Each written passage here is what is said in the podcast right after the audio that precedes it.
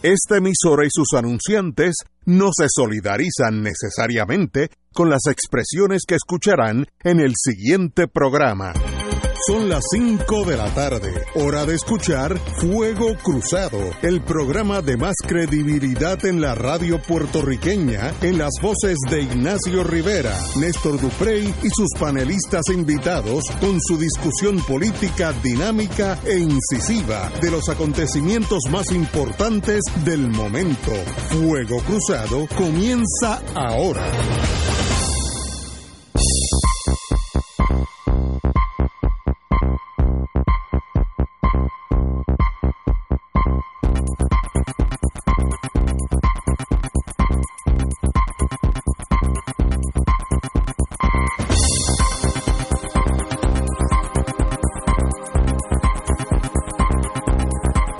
Tardes amigos y amigas de Fuego Cruzado.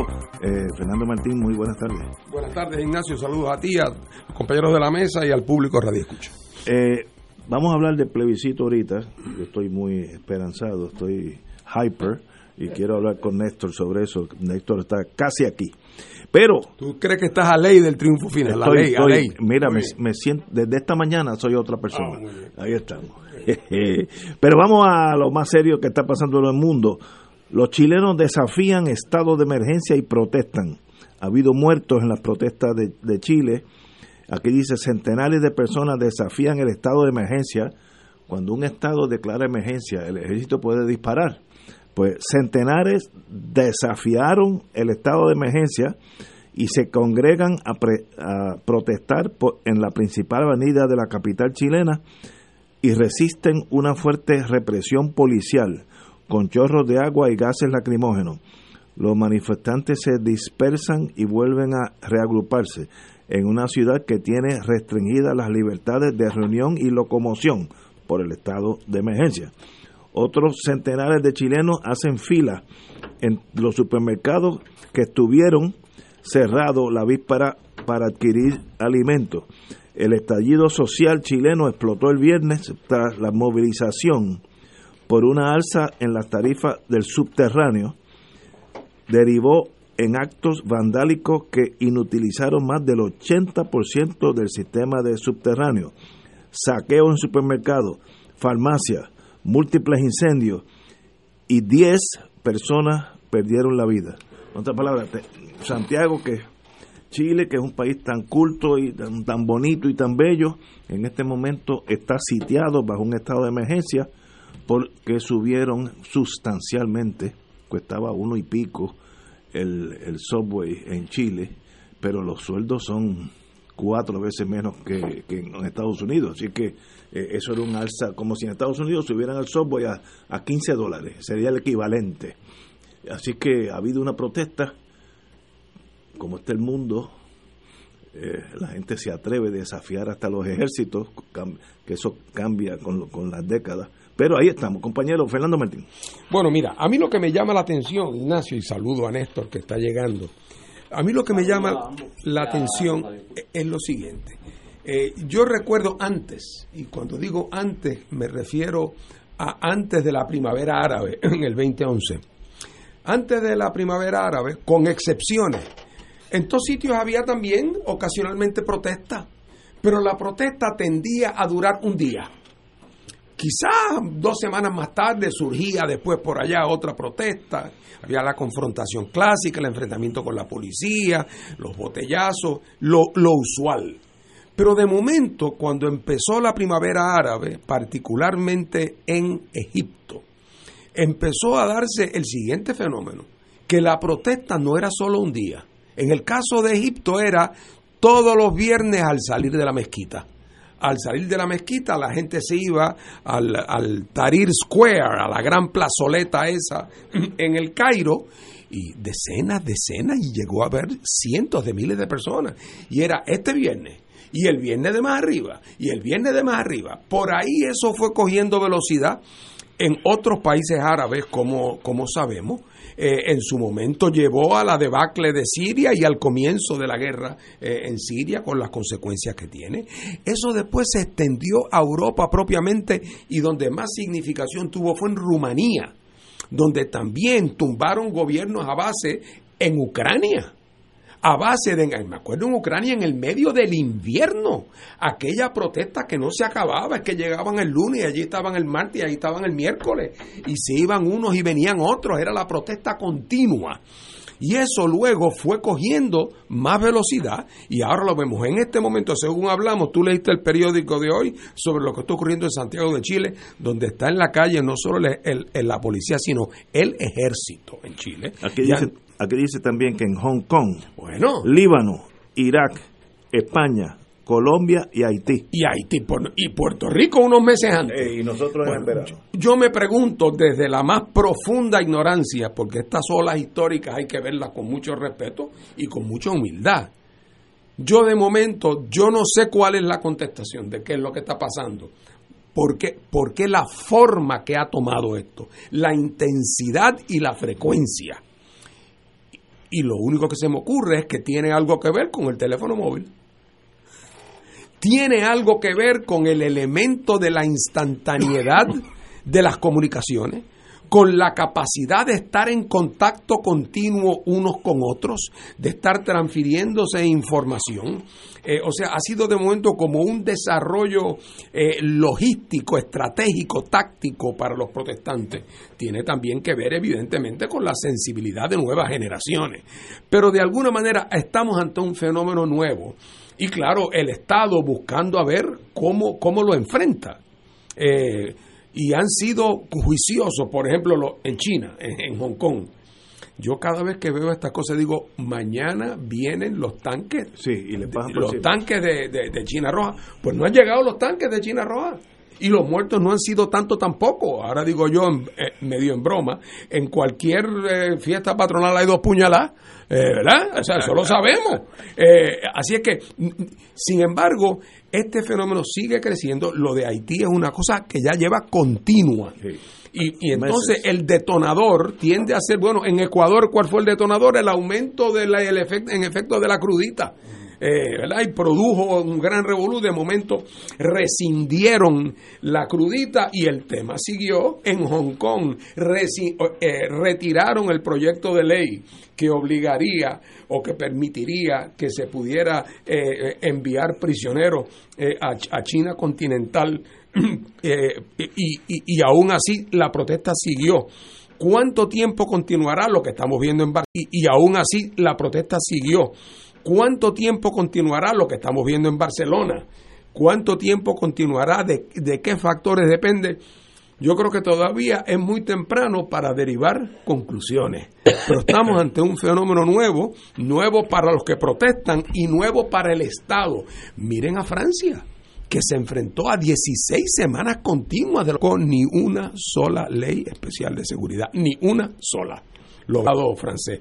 Así es que eso habrá que estudiarlo, pero estamos ante un fenómeno, ante un fenómeno nuevo y, y, mi instinto es pensar, y qué bueno, particularmente por, por los pocos muertos que, que, ha generado. Y un factor, esto soy yo, pichón de, psicólogo, eh, y no será que la juventud sabe que cambiar el status quo, empezando por Puerto Rico, bajo las reglas del establishment es casi cero, porque el establishment tiene unas reglas del juego que están hechas para que no cambie nada.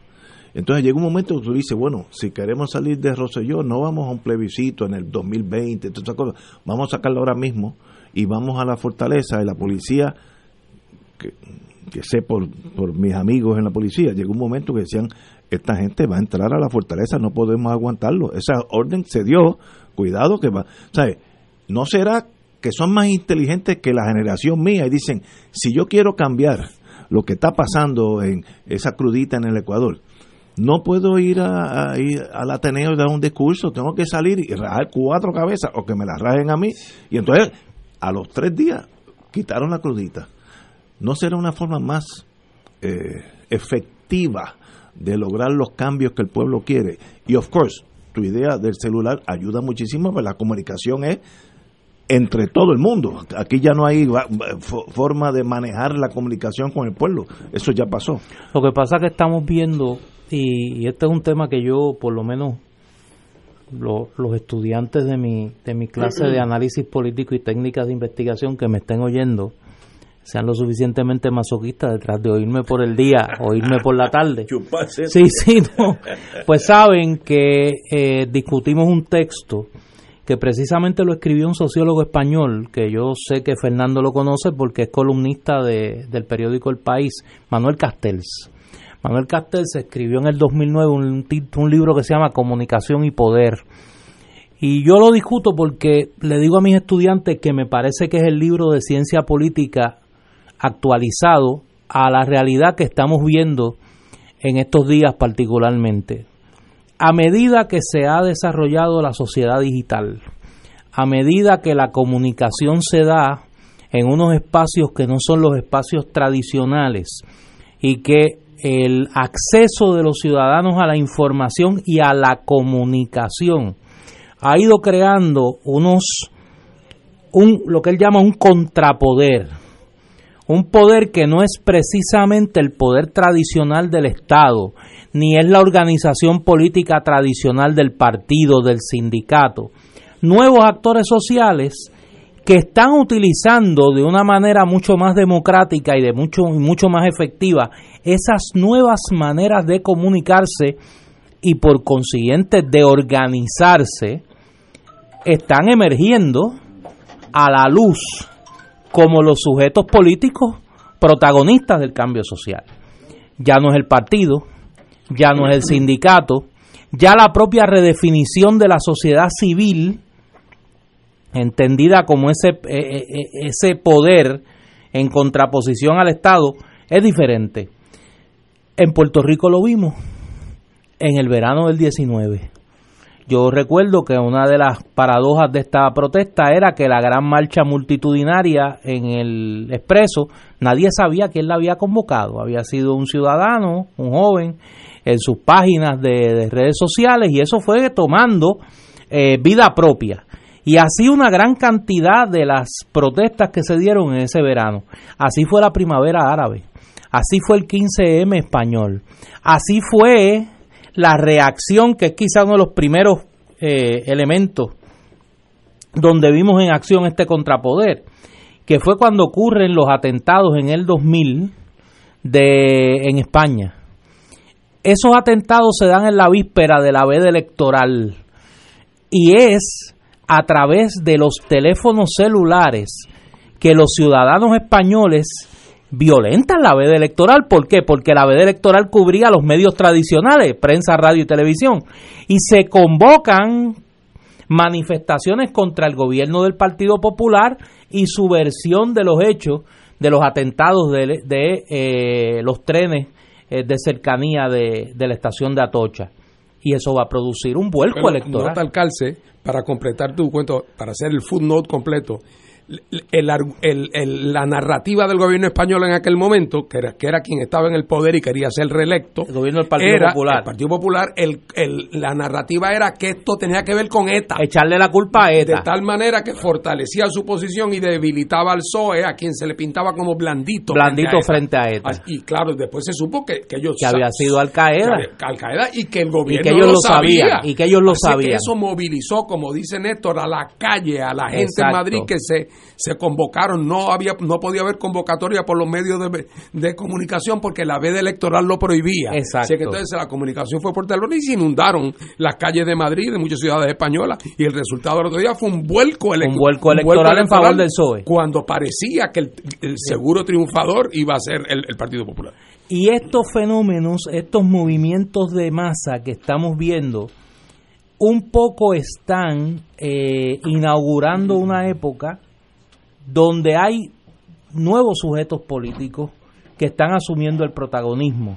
Fíjate que en Chile, para dar un ejemplo, y en Cataluña, el protagonista de la protesta en Cataluña no son los partidos independentistas, son un grupo de jóvenes que se han llamado la ola eh, democrática. El tsunami. El tsunami democrático. Eh, y convocaron espontáneamente manifestaciones. En Chile, los sujetos políticos tradicionales de la izquierda chilena no son protagonistas de las protestas, ni es el Partido Socialista, ni es el Partido Comunista, ni es el Frente Amplio, ni es la CUT, que es el principal sindicato chileno. Así que un poco lo que estamos viendo, que ya no es tan novel, es las nuevas maneras de organización política y de movilización social que la digitalización de la comunicación, el acceso, la democratización de la comunicación, los nuevos instrumentos de organización política están generando. ¿Cómo se adaptan los vehículos tradicionales a esa nueva realidad? Pues es el gran reto de las sociedades, no solo las democráticas, sino, por ejemplo, el Partido Comunista Chino ante el fenómeno de Hong Kong, el gobierno, el gobierno eh, de Irán, el Consejo de Clérigos, frente a una ola democratizadora en Irán, que no se discute mucho acá en Occidente, pero que está ocurriendo, particularmente el movimiento feminista en Irán y en los países eh, del Mediano Oriente. Son tiempos nuevos. Yo escribí esta mañana en las redes de que yo creo que estamos en un, en un momento muy parecido al 1968, donde nuevos sujetos sociales están asumiendo un rol mucho más visible, mucho más protagónico y las maneras tradicionales de organización social y política eh, se encuentran un poco atontadas frente a esa nueva realidad. Perdóname, Ignacio, antes que siga, dejo la pregunta, no sé si vamos a un break, pero dejo la, la, la, gran paradoja, para mí la pregunta de los 64 mil pesos es cuando la fiebre le llega a Estados Unidos. Porque Estados Unidos está pasando por un momento donde tiene el presidente con la tasa de mayor impopularidad entre el sector más amplio, entre la juventud no te quiero ni hablar, entre la juventud universitaria no te quiero ni hablar, entre, entre unos sectores muy definidos. Hombre, tiene su gente que lo apoya, pero la división en la sociedad norteamericana es con una raya brillante por el mismo medio. Entonces uno pensaría que es un presidente a quien se le está acusando en efecto de subvertir el orden constitucional, que para colmo de cuento es el más antipático y el más altanero del mundo, por no decir que es un incompetente, además. Y entonces ofensivo, racista, homofóbico, todos los adjetivos. Y entonces, de momento, en Estados Unidos todavía nadie se ha parado ni en una línea amarilla. En el país más tecnificado, donde comenzó, bueno, donde donde tuvo su mayor florecimiento lo del 68 cuando la guerra de Vietnam y hasta el momento los americanos que uno pensaría que es la fruta que está más madura uno pensaría que estas circunstancias de Trump, que ya en Estados Unidos estaría la juventud universitaria, para usar un ejemplo, en las calles en todos sitios, los afroamericanos, los latinos, uno pensaría que estarían en las calles, y sin embargo, por el momento, prevalece la mansedumbre social en los Estados Unidos. No sé si es por la esperanza que tienen de que los pueden sacar en las próximas elecciones. Yo creo que hay algo de eso. Eh, ¿verdad? Pero de todas maneras, ahí está, porque eh, eh, llama la atención dramáticamente que donde uno pensaría que hay más condiciones y donde el caso está más maduro, sin embargo allí por el momento, no sé lo que va a pasar mañana, por eso digo que me acerco a este tema con mucha humildad, no sé lo que va a pasar mañana, pero, pero llama la atención. Antes de irnos a la pausa, para agriarte un poco el lunes, eh, quienes en Estados Unidos son los protagonistas de ese fenómeno del que estoy hablando, es precisamente esa derecha alternativa. Quienes, quienes se han podido constituir en un contrapoder ya no solo frente al Partido Republicano, frente a todo el establishment político y comunicativo norteamericano, es la derecha. Fíjate que ellos han creado sus propios medios de comunicación, ellos han creado sus propias maneras de movilizarse, sus propias maneras de financiarse. Y un poco el discurso de Trump de denuncia del establishment parte de esa premisa, que es que donde él tiene su caldo de cultivo, tiene su, su alimento político, es en ese mundo alternativo que ha creado la derecha norteamericana. Vamos a una pausa, continuamos con este tema. Fuego Cruzado está contigo en todo Puerto Rico. A los 16 morí en un accidente de auto. A los 54 me convertí en abuelo. A los 31 fundé mi propio negocio. A los 43 le di la vuelta al mundo. A los 29 fui padre por primera vez. Cuando donas tus órganos, vives más allá de tu vida. Lifelink de Puerto Rico Regístrate como donante en donavidapuertorico.org. Cuarzo Blanco en su 30 aniversario presenta Una comedia divina de Adriana Pantoja. Desde el 25 de octubre en Bellas Artes de Santurce. Con Willy Dento. Georgina Borri. Jorge Castillo. Laura Isabel Cabrera. Omar Yadir Flores. Y Martín Alicea. ¿Y yo? Ah, sí. Y Orlando Rodríguez como el inspector. Dirige Adriana Pantoja. Boletos en 620-4444 y 792-5000. Auspicia. Fondos legislativos. Triple A Fast Printing. SOS. Estuche Digital. Y Fundación Nacional para la Cultura Popular. Ven y celebra los 30 años de Cuarzo Blanco con Una, comedia, divina. Este es el plan para usted, para usted, para usted. No te arriesgues a que tu médico no acepte tu plan. Con Triple S Advantage tienes una amplia red de médicos primarios y especialistas de calidad disponible para ti. Llama al 1877-207-8777. Lunes a domingo, 8 a.m. a 8 p.m. Triple S Advantage es un concesionario independiente de Blue Cross Blue Shield Association. La red de proveedores puede cambiar en cualquier momento. Recibirá notificación cuando sea necesario. ¿Perdiste un ser querido y no logras superar las etapas del duelo? Acompáñanos el sábado 2 de noviembre desde la 1 de la tarde en el auditorio del Colegio San Antonio en Río Piedras y participa del encuentro sobre tanatología con los tanatólogos Mirna Robles y Herminio Díaz, Sorimar Betancourt de la Fundación Stefano y este que te habla, Fray Jimmy Casellas. Para inscripciones e información llama al 787-764-6080. 764-6080. Y ahora continúa Fuego Cruzado.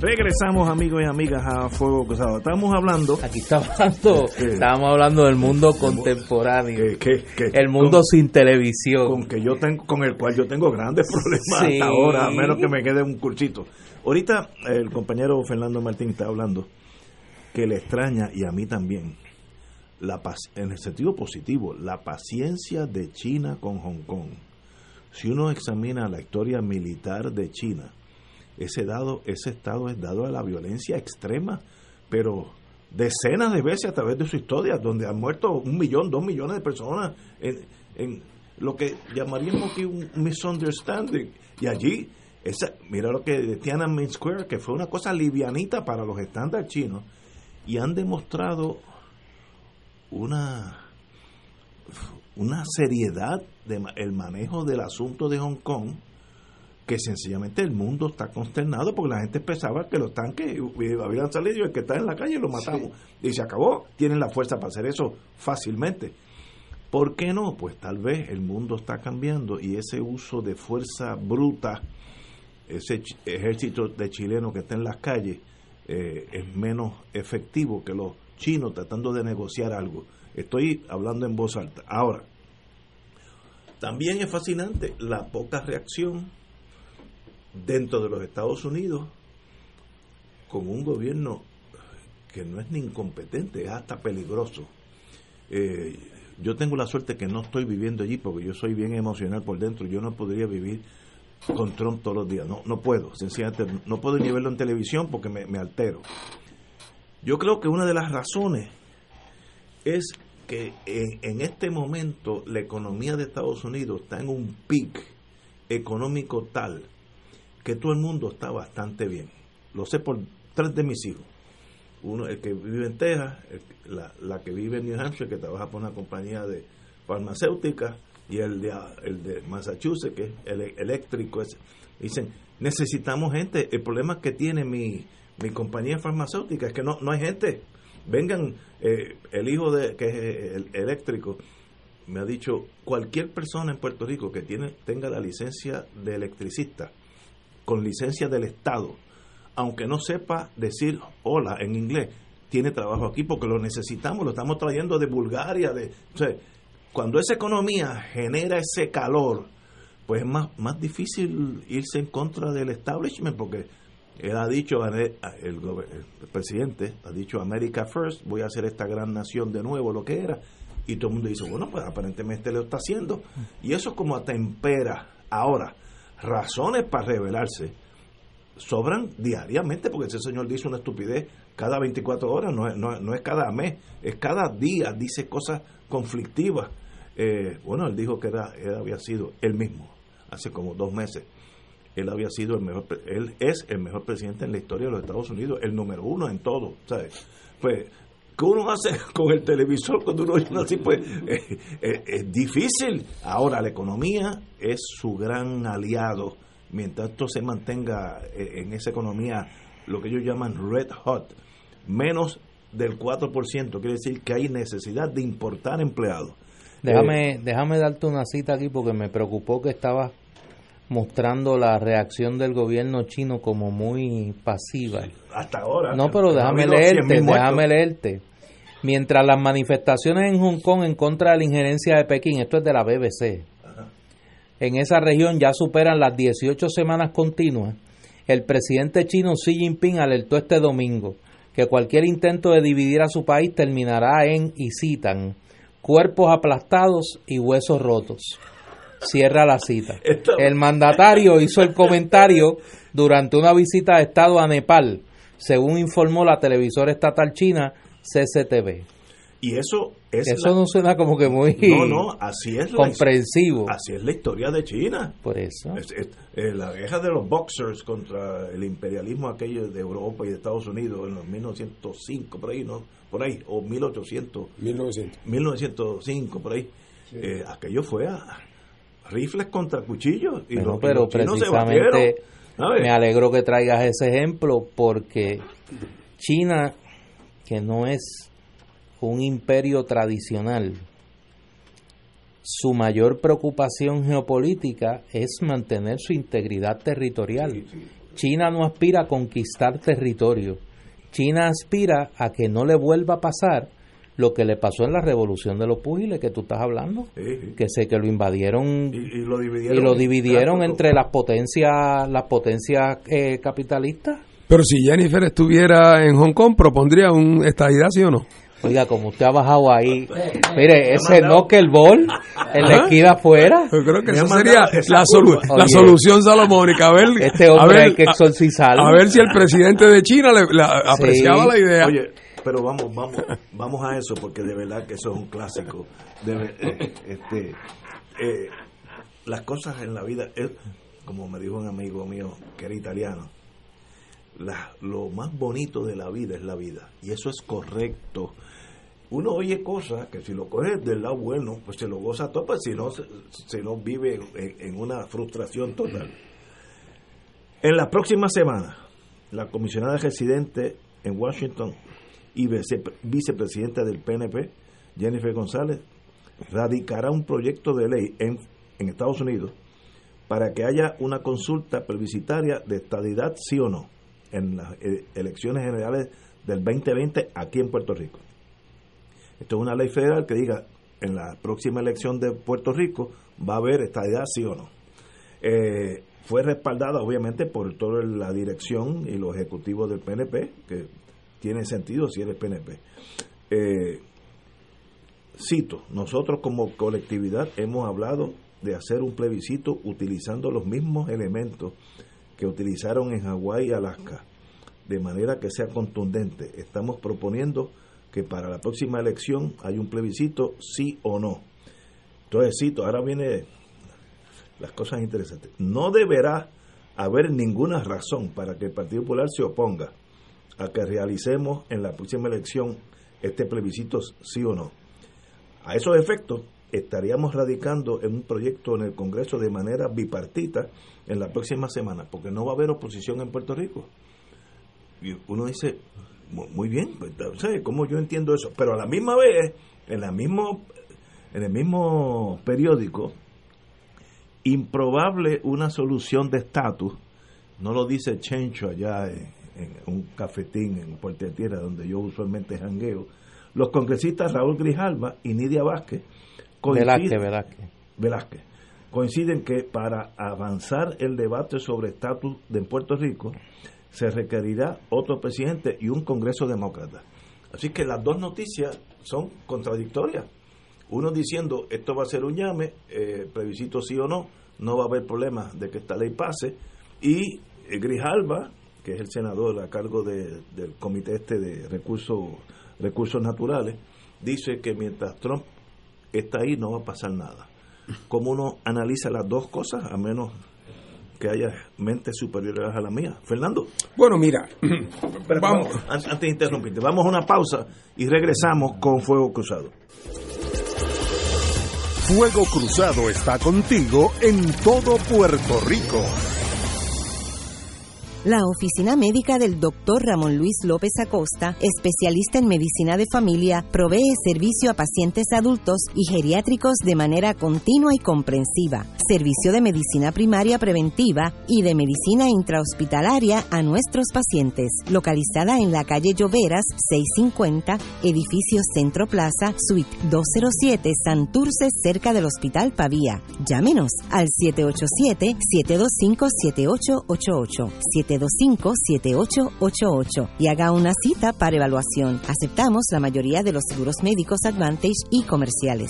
Tiene cáncer de próstata metastásico. Recibió quimioterapia y la enfermedad continúa. Llame a Pan Oncology Trials al 787-407-3333. Pan Oncology Trials, empresa de investigación clínica de calidad para pacientes con cáncer en Puerto Rico. 787-407-3333. Mamá, papá. Los primeros tres años de vida de un niño son cruciales para el proceso de desarrollo y maduración del cerebro. Si tu niño presenta dificultad para repetir palabras o sonidos, señala lo que desean en vez de hablarlo, muestran frustración o llanto porque no pueden expresar lo que quiere, podría tener un rezago en el habla. Precision Hearing and Balance Center, ahora como Precision Health, cuenta con los patólogos y terapistas del habla que le pueden ayudar. Llámanos y haz tu cita 303-0532. En Precision Health le podemos ayudar. ¿Sabías que existen cooperativas de trabajo, agrícola, vivienda, transporte, supermercados, farmacias, comunales, juveniles, entre otras? Para conocer más acerca de los beneficios y servicios del cooperativismo, sintoniza el programa radial de la Liga de Cooperativas de Puerto Rico, Cooperativismo por Puerto Rico, todos los martes a las 4 de la tarde por aquí por Radio Paz 810 AM. Y ahora continúa Fuego Cruzado. Nos quedamos en el tema de impulsar un nuevo plebiscito, estadía sí o no, para el 2020 con una ley federal y a la misma vez en otro periódico, es más, en el mismo periódico, no, eh, unos en el vocero y otros en el Nuevo Día, el representante, los congresistas Raúl, Grija- Raúl Grijalva y Nidia Velázquez dicen que mientras Trump esté ahí no hay movimiento ninguno en torno a Puerto Rico. Compañero. Mira, hay, dos leyes de hierro de la política puertorriqueña. No son las únicas dos, pero en este caso son dos que son de aplicación. Primera ley de hierro. El Partido Popular en las elecciones no quiere que el estatus sea un issue porque es un, un tema que divide a su partido. La segunda ley de hierro es que en el PNP quieren que el tema del estatus sea issue porque ese es el tema que los unifica. Y entonces, por lo tanto, en ambos partidos se va a invocar esa ley de hierro, independientemente de que tenga una consecuencia buena o mala para el proceso de cambio en Puerto Rico. Estoy seguro que a los del PNP les encantaría que algún tema plebiscitario adelantara la estadidad, pero si no la adelanta, que por lo menos sirva para mover a la gente a votar. Y en el caso de los populares, no traer el tema de la discusión del estatus, pues ojalá y eso sirviera para consolidar y que el Estado Libre Asociado no, pero si no sirve para eso, que por lo menos sirva para que ningún votante popular se escape a votar con otro partido. En el PNP, un líder político que no traiga el tema del estatus al día de las elecciones comete malpractice político y es demandable. Así que no le pidamos peras al Olmo, o como decía un amigo mío de Arecibo, no le podemos pedir peras a Rodríguez Olmo. ¿Ah? no se puede. El PNP, eh, nadie se debe llevar las manos a la cabeza ni escandalizarse. El, de la misma manera que el Partido Popular dirá que el estatus no debe tocarse, y ya lo dijo nada menos que el presidente del Partido Popular al otro día de la Asamblea o en el discurso de la Asamblea, eh, el- la, la original tesis de que el Partido Popular no debe tocar el tema del estatus. Pues el PNP lo va a tocar Eh, y va a ser un plebiscito a estadidad, sí o no. Eso, eh, eso es, es- es que, es que es evidente. Ah, que eso quizás tiene el pequeño problema de que no va a tener ninguna consecuencia práctica. Eh, porque en, y, y en este momento donde la hostilidad hacia el tema de la es más grande que nunca en Estados Unidos, si no más grande, más evidente, ¿verdad? Más evidente, porque siempre ha estado ahí en potencia, como lo estaría si es Honduras quien se quiere convertir en el Estado 51, ¿eh? La- por la misma razón.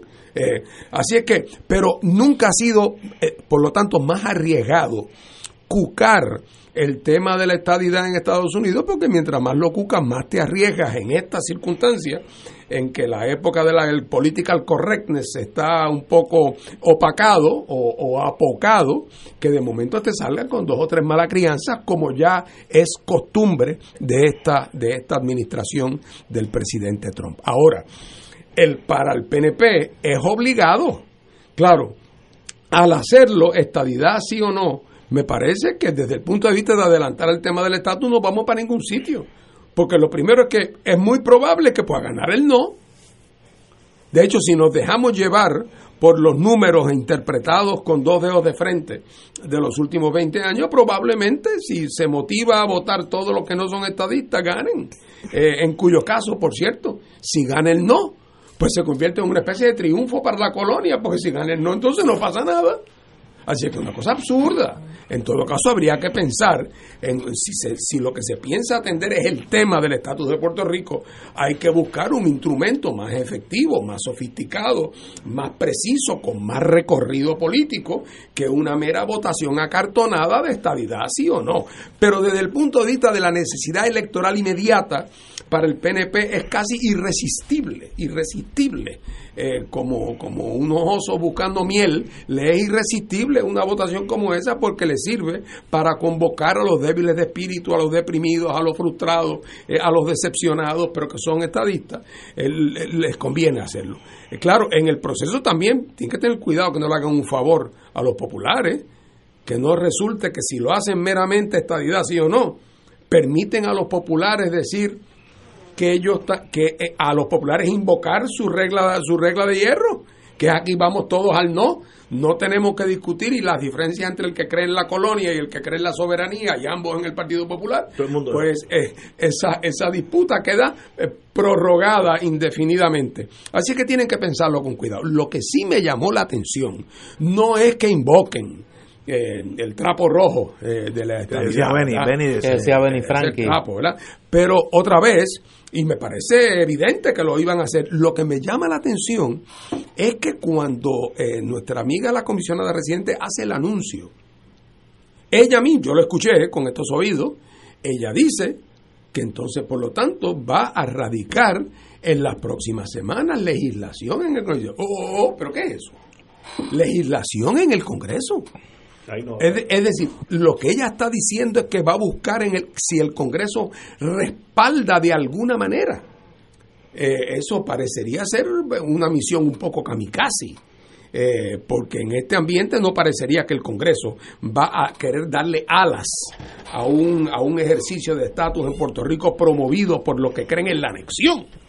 Por otro lado, puede ser una medida para tratar de evitar el callejón sin salida en que se metieron con la, la famosa ley aquella de los dos millones de pesos, siempre y cuando que el secretario de Justicia apruebe, pues como el secretario de Justicia es el de Trump, y el de Trump no va a aprobar nada que pueda eh, otra vez darle alas a cualquier eh, proyecto de los estadistas puertorriqueños, como hizo la vez pasada, que los obligó a que incluyeran el ELA colonial, pues ellos pueden pensar que estando ese camino cerrado, pudiera haber alguna alternativa de buscar algún, entre comillas, aval, y sé que la palabra no eh, está eh, venida menos, pero algún tipo de aval eh, norteamericano que entusiasme a la gente para ir a votar y que lo anden buscando en el Congreso, pero están jugando con fuego.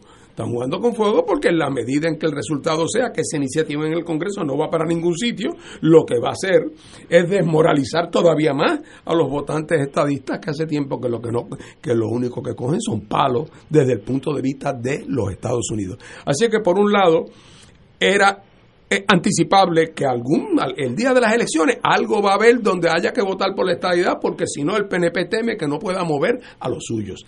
¿Qué impacto podrá tener eso positivo para el tema de la estabilidad para Puerto Rico, pues ahí va desde cero, si lo hacen de esa manera, hasta algún valor, si se sofistica el instrumento, eh, y el Partido Independiente tiene su posición fijada sobre eso y muy conocida, la propuesta de nosotros de lo que se iba a hacer en el 2007, que no se hizo porque al gobierno de Rosselló se le cayeron los calzones, eh, pero, pero nosotros estamos en récord, pero es una propuesta más sofisticada que tiene recorrido y que tiene, y que tiene la virtud de, de empujar al Congreso a enfrentar el problema colonial en su amplitud, no meramente en la dicotomía acartonada de estadidad, ¿no? Compañero. Yo creo que la, la obsesión del PNP en este caso, de- y coincido con Fernando de que eso era altamente anticipable, de que eso se iba a producir, puede ser una oportunidad.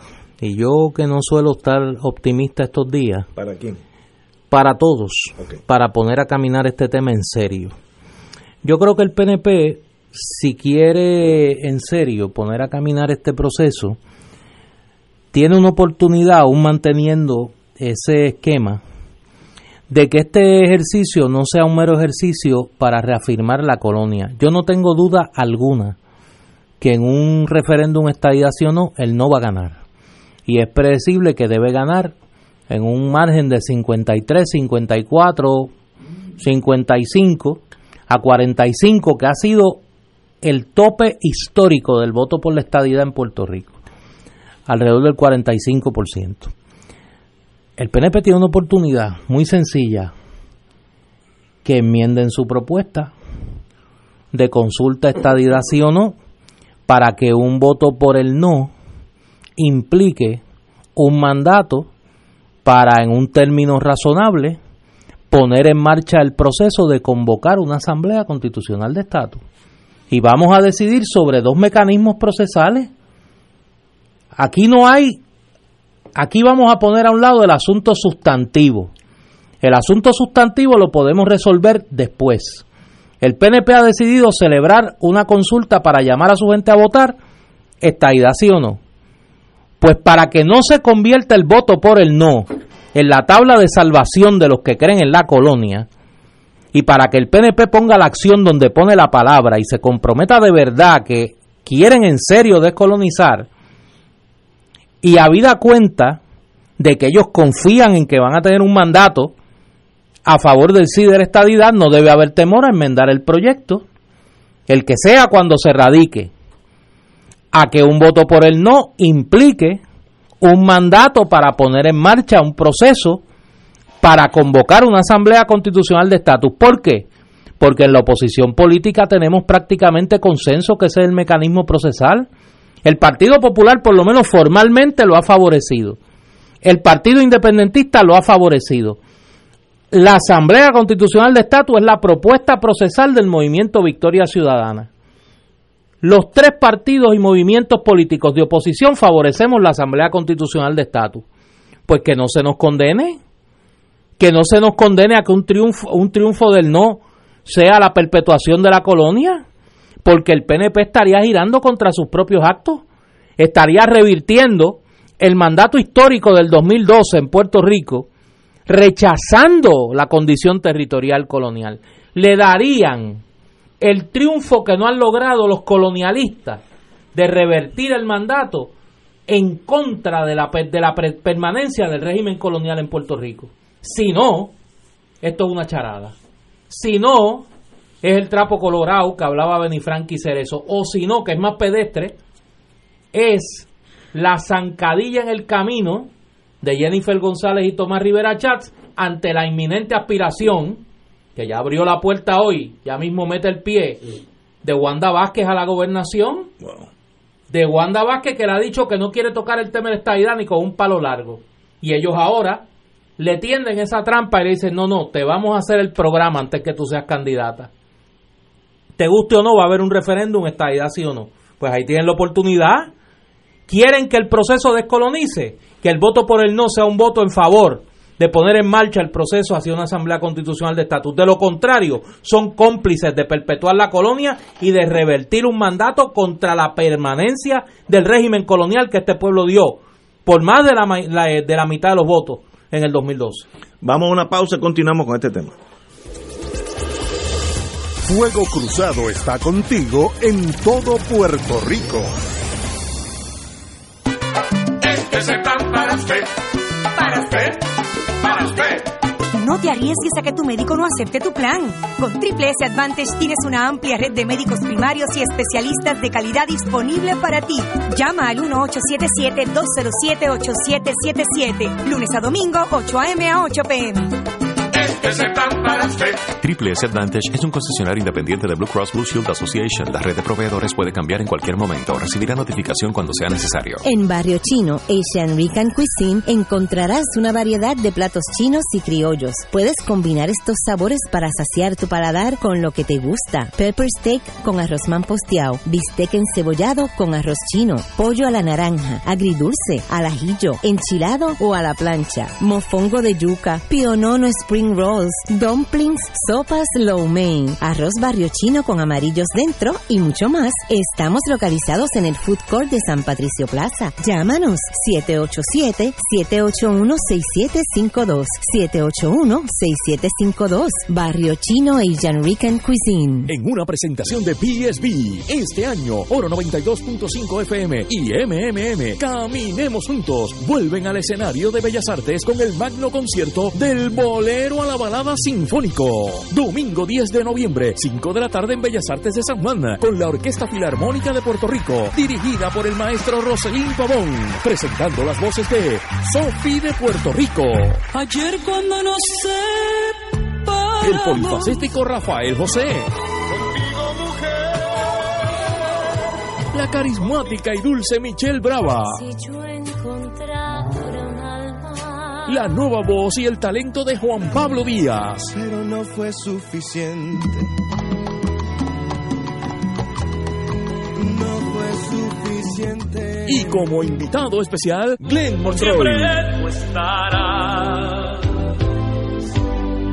Del bolero a la balada sinfónico. Domingo 10 de noviembre, 5 de la tarde. Bellas Artes de San Juan. Compra tus boletos ya en Ticket Center 792-5000. Boletería de Bellas Artes 620-4444 y PSB 787-436-8773. Ustedes lo pidieron y Oro 92.5 FM y MMM los complace con el auspicio de Arroz Goya. Si quieres calidad, Arroz Goya te la da. Manteca de ubre la vaquita. El remedio de ayer, el alivio de siempre. Laboratorio Clínico Marbella en Vega Baja. Barrio Chino Asian Rican Cuisine en San Patricio Plaza. 787-781-6752. Cooperativa Senogandía, Solidez y Futuro. Garaje Isla Verde. Encuentra tu Mercedes-Benz en Garaje Isla Verde. Mercedes-Benz, lo mejor o nada. Produce PSB. Te invita. Oro 92.5, Radio Paz 810 AM y Canal 13. Y ahora continúa Fuego Cruzado.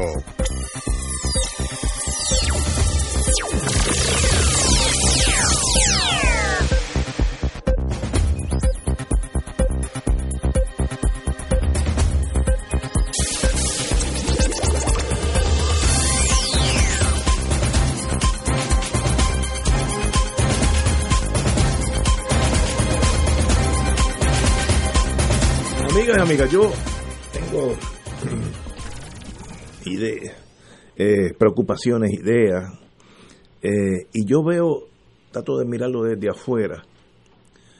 Todos sabemos que la tesis de Benny Frankie Cerezo, del manto rojo, Del trapo colorado. el trapo colorado, sí atrae el toro Miura, ve eso moverse, que es el toro de la estaida, y le faja al, al paño.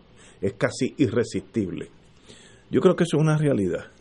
El Partido Popular pues, tiene una anemia emocional severa y en realidad no tiene eh, trayectoria en torno al estatus, excepto no cambien nada, no hablen de eso porque eso nos cuesta voto.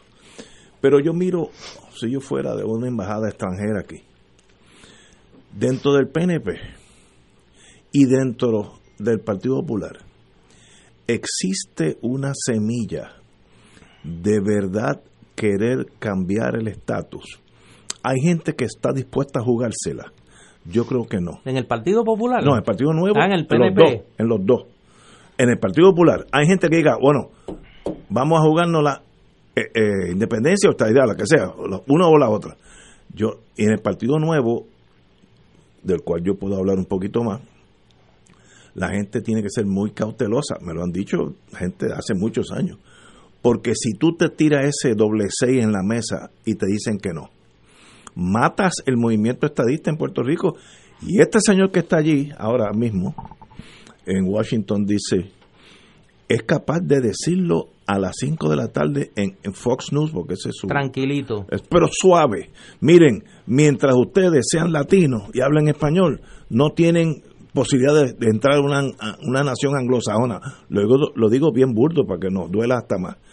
Así es que los, la dirección, yo no digo el pueblo, ni el pueblo popular, ni el pueblo estadista, esa dirección de los ambos partidos quieren amaquear el, el palo de mango y si ese mango te cae encima de la cabeza. Si eres estadista te dicen que no. O si eres estado librista, dicen, mire, ustedes son territorios, como ya lo han dicho, este es un llame, ya eso, ya eso pasó. Así que yo veo un interés en la inacción de ambos partidos mayoritarios. Mientras menos toquen esa campana, menos va a sonar. Ese es mi, mirando de afuera, Sí, compañero. yo creo que hay mucho de razón en lo que tú dices, eh, Ignacio. Eh, aquí hay muchos estadistas de agua dulce. ¿Mm? Pistolita de agua, pistolita de agua. de agua dulce que en el fondo lo que son son antiindependentistas. Si ellos estuvieran seguros que no hay ninguna posibilidad, que está sellado y que es imposible la estadidad, no tienen ningún problema con, con vivir en la situación colonial, se acostumbraron a eso y han vivido así toda la vida. Y los que son estadistas de verdad, es decir, que auténticamente prefieren la estadidad, la quieren tanto, la quieren tanto, que su actitud es pégame pero no me deje. No están dispuestos a tirar el doble seis. ¿Por qué? Porque temen que si Sí, tiras el doble que me seis, deja. te dejan. Entonces están condenados. Únicamente así tú te explicas. Que tú tengas un movimiento que es para todos los propósitos prácticos mayoritarios en Puerto Rico, mayoritario. Que dice que es un movimiento de derechos civiles. Y no ha habido una Rosa Parks. ¿Dónde está el estadista? El que esté dispuesto. Te digo, el independentismo se ha movido. Oye, pero si nosotros fuéramos el 48%, yo quisiera pensar que tendríamos una estrategia de movimiento y de calle eh, para forzar a los Estados Unidos a, A la actuar. Hombre, a actuar políticamente. O sea, los estadistas son impotentes políticamente. Digo, eh, estoy haciendo una descripción. ¿Cuándo es la última vez que los estadistas han hecho algo más que poner 20 que conseguir que 27 personas vayan frente al Congreso a un piquete de, de mentira que parece un que parece un bautizo de muñeca? O sea, políticamente no es verdad, no hay esa intensidad. Entonces, si para eso, si le suma que desde el punto de vista electoral, si, si tú tienes un cheque, si tú tienes un cheque y tú temes que ese cheque cuando llegue al banco, el banco va a decir, no puedo pagarlo porque no tiene fondo, tú haces lo posible porque ese cheque no llegue al banco. Seguro. ¿Por qué? Porque tú no quieres pasar esa vergüenza. Mientras no llegue, es un instrumento negociable. Entonces, el cheque tuyo es el cheque del Estado de Puerto Rico. El cheque de los populares es el mejor de los dos mundos. Un estatus de asociación que no puede ser alterado salvo por consentimiento mutuo. Bueno, pues ese estatus no es posible. Por lo tanto, los populares tampoco quieren que ese cheque Empujarse. llegue. Entonces, en el fondo, es todo un juego, todo un juego, y allá está el cajero esperando. Cuando le llegue un cheque o le llegue el otro, va a decir, en esta cuenta no hay fondo. Y en esta cuenta no hay fondo tampoco. Entonces le conviene hablar del cheque y de lo mucho que se va a hacer con los chavos que el cheque va a dejar, pero en el fondo no están dispuestos a confrontar al cajero. Entonces se vuelve su aspiración, la del mejoramiento de la por un lado y la de la estabilidad por el otro, se vuelven proyectos que son contradictorios. El empujarlo se vuelve contradictorio con su éxito electoral. Entonces tenemos la paradoja de un movimiento estadista que es prácticamente mayoritario en Puerto Rico, que no puede decir ni esta boca es mía, no puede alzarle la voz a un americano, no puede alzarle la voz a un americano, porque pone en riesgo las perspectivas de la estadidad y al ponerla en riesgo debilita el apoyo a la estadidad en Puerto Rico. Y los populares en su versión, en las mismas queriendo ese mundo del, del mejor de los dos mundos, pero en el fondo saben que cada vez que han, han levantado la baraja un poquito, como en el póker, cada vez que le han enseñado un poquito, antes de levantar la baraja completa, ya que él le dice, por ahí no venga, que ese, nosotros vendemos carros de cuatro cilindros y de seis, pero de siete no vendemos carros de, de esa naturaleza. Así que hay una contradicción política entre el Partido Popular y lo que persigue, y el PNP y lo que persigue. Por eso ambos son partidos del estancamiento. Ambos son partidos del estancamiento en la práctica. El compañero, que en paz descanse, Juan Manuel García Pasalacua, nos llamaba a esos dos integrantes de esos dos partidos, The Happy Colonials, los colonizados felices, que están en- despajamados por las dos, los dos colores, no, es- no es un color nada más. Compañero, Pero mientras tanto, ¿qué? What do no, we do? no, el efecto de esa consulta de ganar el no, como es anticipable, es congelar el Sí, tema del la Estado. bola, sí, la congelar bola. la bola por lo menos cuatro años. Eh, con el agravante de que le brinda a los que creen en la nada, a los que creen que todo se debe quedar como está, eh, la gran oportunidad de salirse con la suya. Sí, estoy de O sea, acuerdo. cortesía de Jennifer González y los que con ella andan eh, en esto. Eh, yo creo que, que es una, repito, es un problema que se puede convertir en una oportunidad si el PNP eh, mira esto con un poco de seriedad y no con, con de la forma tan burdamente politiquera que lo están mirando. Porque es una politiquería a ambos lados de la ecuación. O sea, sabiendo que no hay condiciones en el Congreso para la causa estadista y segundo, sabiendo que un voto por el no es un voto por la nada, promover esta consulta es realmente apostar a trancar el juego en términos del estatus político de Puerto Rico. O, o sacar el, el paño colorado para ver, ganar aquí. Eh, Exacto. eh, gana- na- ganamos aquí bien, por lo menos. eh, en, Pero es que no van a ganar. en lo que el hacha va y viene, el árbol descansa. Los números no dan. Ah, no, no, pero. eh, O sea, los números pre- no dan. La premisa es que vamos a ganar y es estrictamente para ganar las elecciones. Ese es el paño colorado. Y si llegamos a perder, pues entonces es, do- es doble eh, eh, exposición, como diríamos en el mundo criminal. Eh, bueno, pero ahí estamos. Yo creo, y esta es mi tesis ahora como pensador, no como analista en este mundo, yo creo que ninguno de los dos partidos, ninguno, de verdad quiere cucar el toro. Entonces se inventan todas estas cosas, los políticos son muy hábiles en hacer nada y sonar muy bien, eh, y entonces tenemos dos partidos que no quieren eh, correrse ningún chance, sobre todo que lo importante es ganar las elecciones para poner toda la, bonanza que viene eh, de Estados Unidos y poder da- dar algunos contratitos aquí y allá y nombrar jueces, etcétera, etcétera. Esa es la mira local.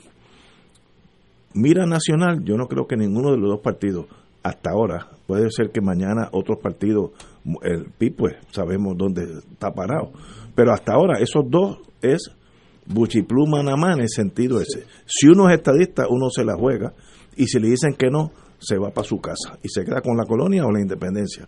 Pero ese es el estadismo de verdad. El que es con inglés, ¿sabe? Es integrarse en la nación Pero es que americana. a ese mundo es que no se quieren enfrentar. No, no por eso, precisamente porque ese es de verdad.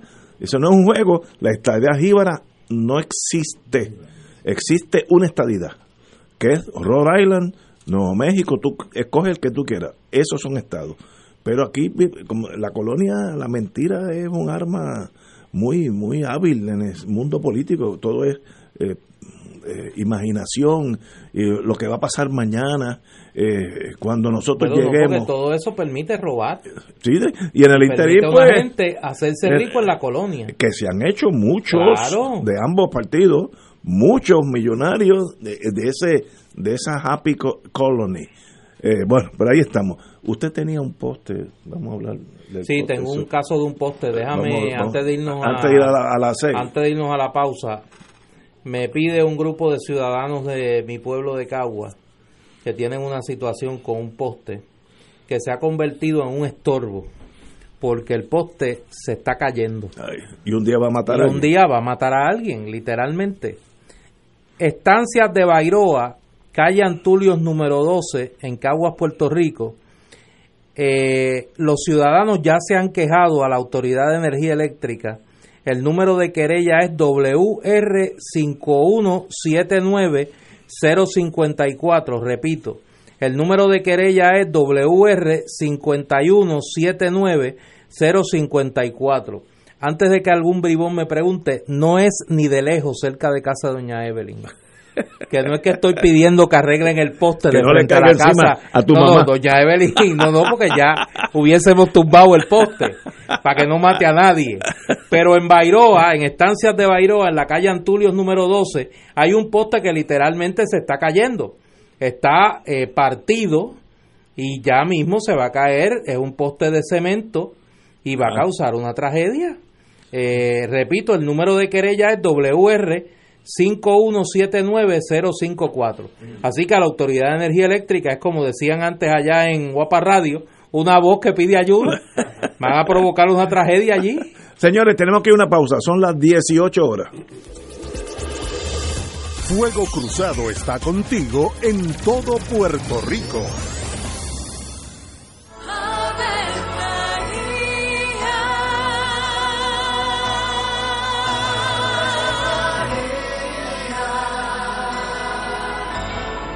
El ángel del Señor anunció a María. Y ella concibió por obra del Espíritu Santo. Dios te salve María, llena eres de gracia, el Señor es contigo. Bendita tú eres entre todas las mujeres, y bendito es el fruto de tu vientre Jesús. Santa María, Madre de Dios, ruega por nosotros pecadores, ahora y en la hora de nuestra muerte. Amén. He aquí la esclava del Señor. Hágase en mí según tu palabra. Dios te salve María, llena eres de gracia, el Señor es contigo. Bendita tú eres entre todas las mujeres, y bendito es el fruto de tu vientre Jesús. Santa María, Madre de Dios, ruega por nosotros pecadores, ahora y en la hora de nuestra muerte. Amén. Y el Verbo se hizo carne. Y habitó entre nosotros. Dios te salve María, llena eres de gracia, el Señor es contigo.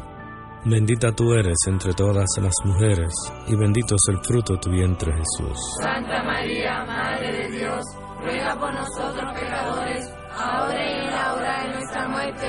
Ruega por nosotros, Santa Madre de Dios. Para que seamos dignos de alcanzar las promesas de nuestro Señor Jesucristo. Oremos.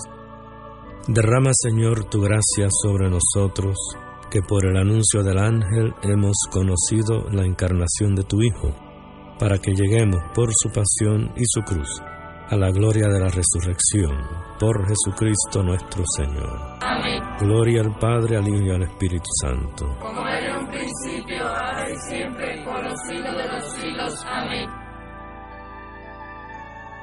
Ser rotario es vivir la alegría de servir a los demás, a la vez que cultivas la amistad y el compañerismo, sin límites y descanso.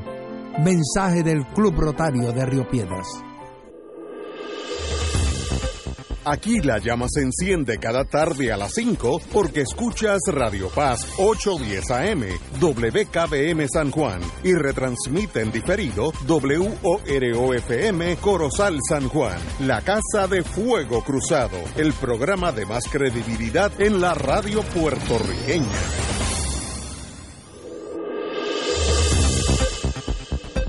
Y ahora continúa Fuego Cruzado.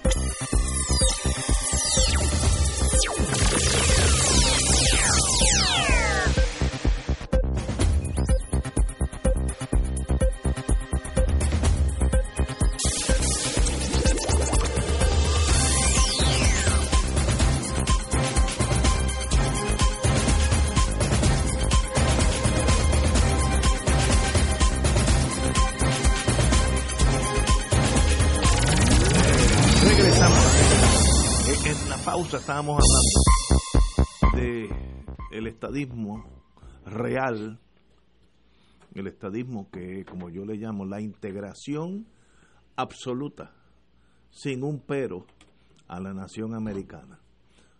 Eh, voy a empezar por lo más fácil. Olvídate del equipo olímpico. El equipo olímpico va a ser uno, que es el de Estados Unidos. La bandera va a ser una, la de Estados Unidos. eh, mis universos ni hablar de eso. Eh, va a ser mis universos USA.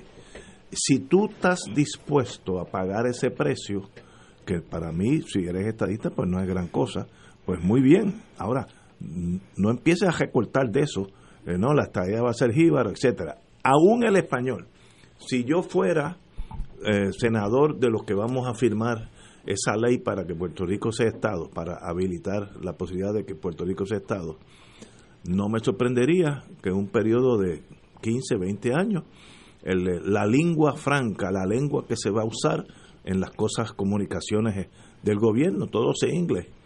Eh, yo, en mi mundo de la Guardia Costanera, tuve un tiempito en, New Mexico, Nuevo México. Y en Nuevo México uno ve las cosas más eh, raras. Me acuerdo una uno de los jefes, de, sargentos mayores allí, se llama Raúl con O, Raúl González. Con una cara de mexicano que no podía con ella. Aquel maestro no sabía de verdad una palabra en español, una palabra. Porque el sistema de educación comenzó cuando esa gente, cuando, cuando Nuevo México, estoy seguro que se integró a la nación americana, la lengua era española, y poco a poco pasaron 100 años, lo que sea, de, la integración de Nuevo México, aunque fue eso fue uno de los últimos, no creo que hayan pasado 100 años, pero X años. Hoy en día tú tienes personas con nombres latinos que no saben español, pero a misma vez puedes tener un- una persona que se llama Raymond O'Higgins, que parece que es holandés, y habla perfectamente el español porque se crió en la frontera y tuvo siempre interactuando con mexicanos del otro lado. Eso es Estados Unidos. El lenguaje tiene que ser inglés. Yo trabajé con pueblo, como muchos de ustedes saben, y vi la transición lingüística en Florida, donde llegaron unos cubanos en el 59-60, eh, 40 años después, los hijos hablaban español no muy bien. Y luego, en los dos mil y pico, los nietos apenas hablan español. Y eso es normal. Eso es parte de la integración, hacer una, una nación homogénea.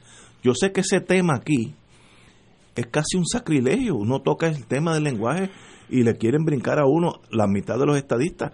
Pero pónganse del lado de los norteamericanos. El senador de North Dakota quiere un estado que hable otro lenguaje, francés o alemán. Eh, eso, eso ya para mí es tan lógico, pero es compatible esa realidad de integración de una nación que somos hispanos con una, un lenguaje tan bonito o tan profundo como el inglés. Es posible esa integración. Esa contestación yo no la sé. Ahora, el requerimiento de Estados Unidos, yo sé la cual va a ser integración total.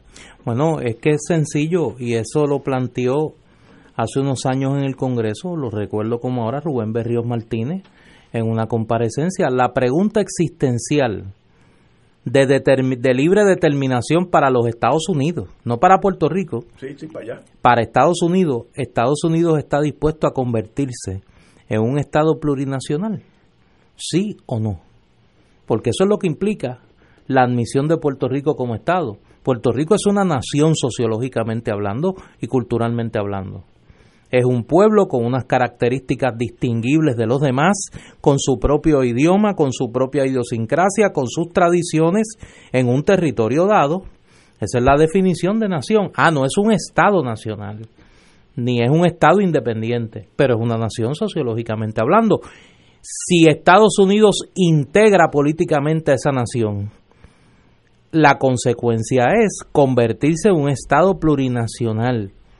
O- Estados Unidos está dispuesto a eso, no, pues entonces no. para que Puerto Rico se integre políticamente tiene que entonces renunciar a su nacionalidad cultural. Pues, Pero eso para nosotros, y yo soy uno de ellos, suena shocking. Pero míralo desde el punto de vista del senador de Wyoming, que es lógico.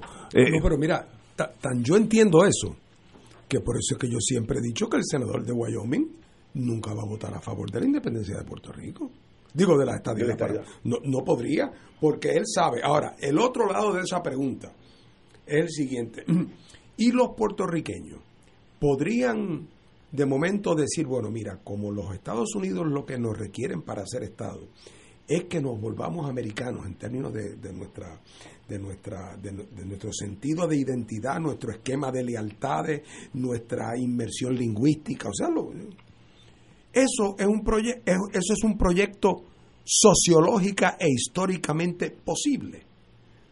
Pues yo creo que eso no es un proyecto históricamente posible. Yo creo que es perfectamente posible que un grupo de puertorriqueños se muda a Kankakee, Illinois, y, y, con el correr del tiempo, viviendo en una comunidad en que son una minoría, podrán mantener a algo, pues el nieto, la abuelita, visita a Puerto Rico. Pero hombre, lo mismo que pasó en el proceso migrato, inmigración en Estados Unidos, de los que vinieron de Italia y de Alemania, que con el tiempo se fueron integrando. Pero ese es un fenómeno de masa crítica, es un fenómeno de de un grupo grupos que se van diluyendo dentro de un grupo mayor problema es, desde ese punto de vista, yo no lo llamaría un problema, pero el problema es que Puerto Rico, si en Puerto Rico lo que quedaran son 10.000 puertorriqueños, como bendito en el caso de, de Nuevo México, había un número significativo de mexicanos, pero en términos absolutos, un número muy pequeño, que con el tiempo fueron desbordados por el número de inmigrantes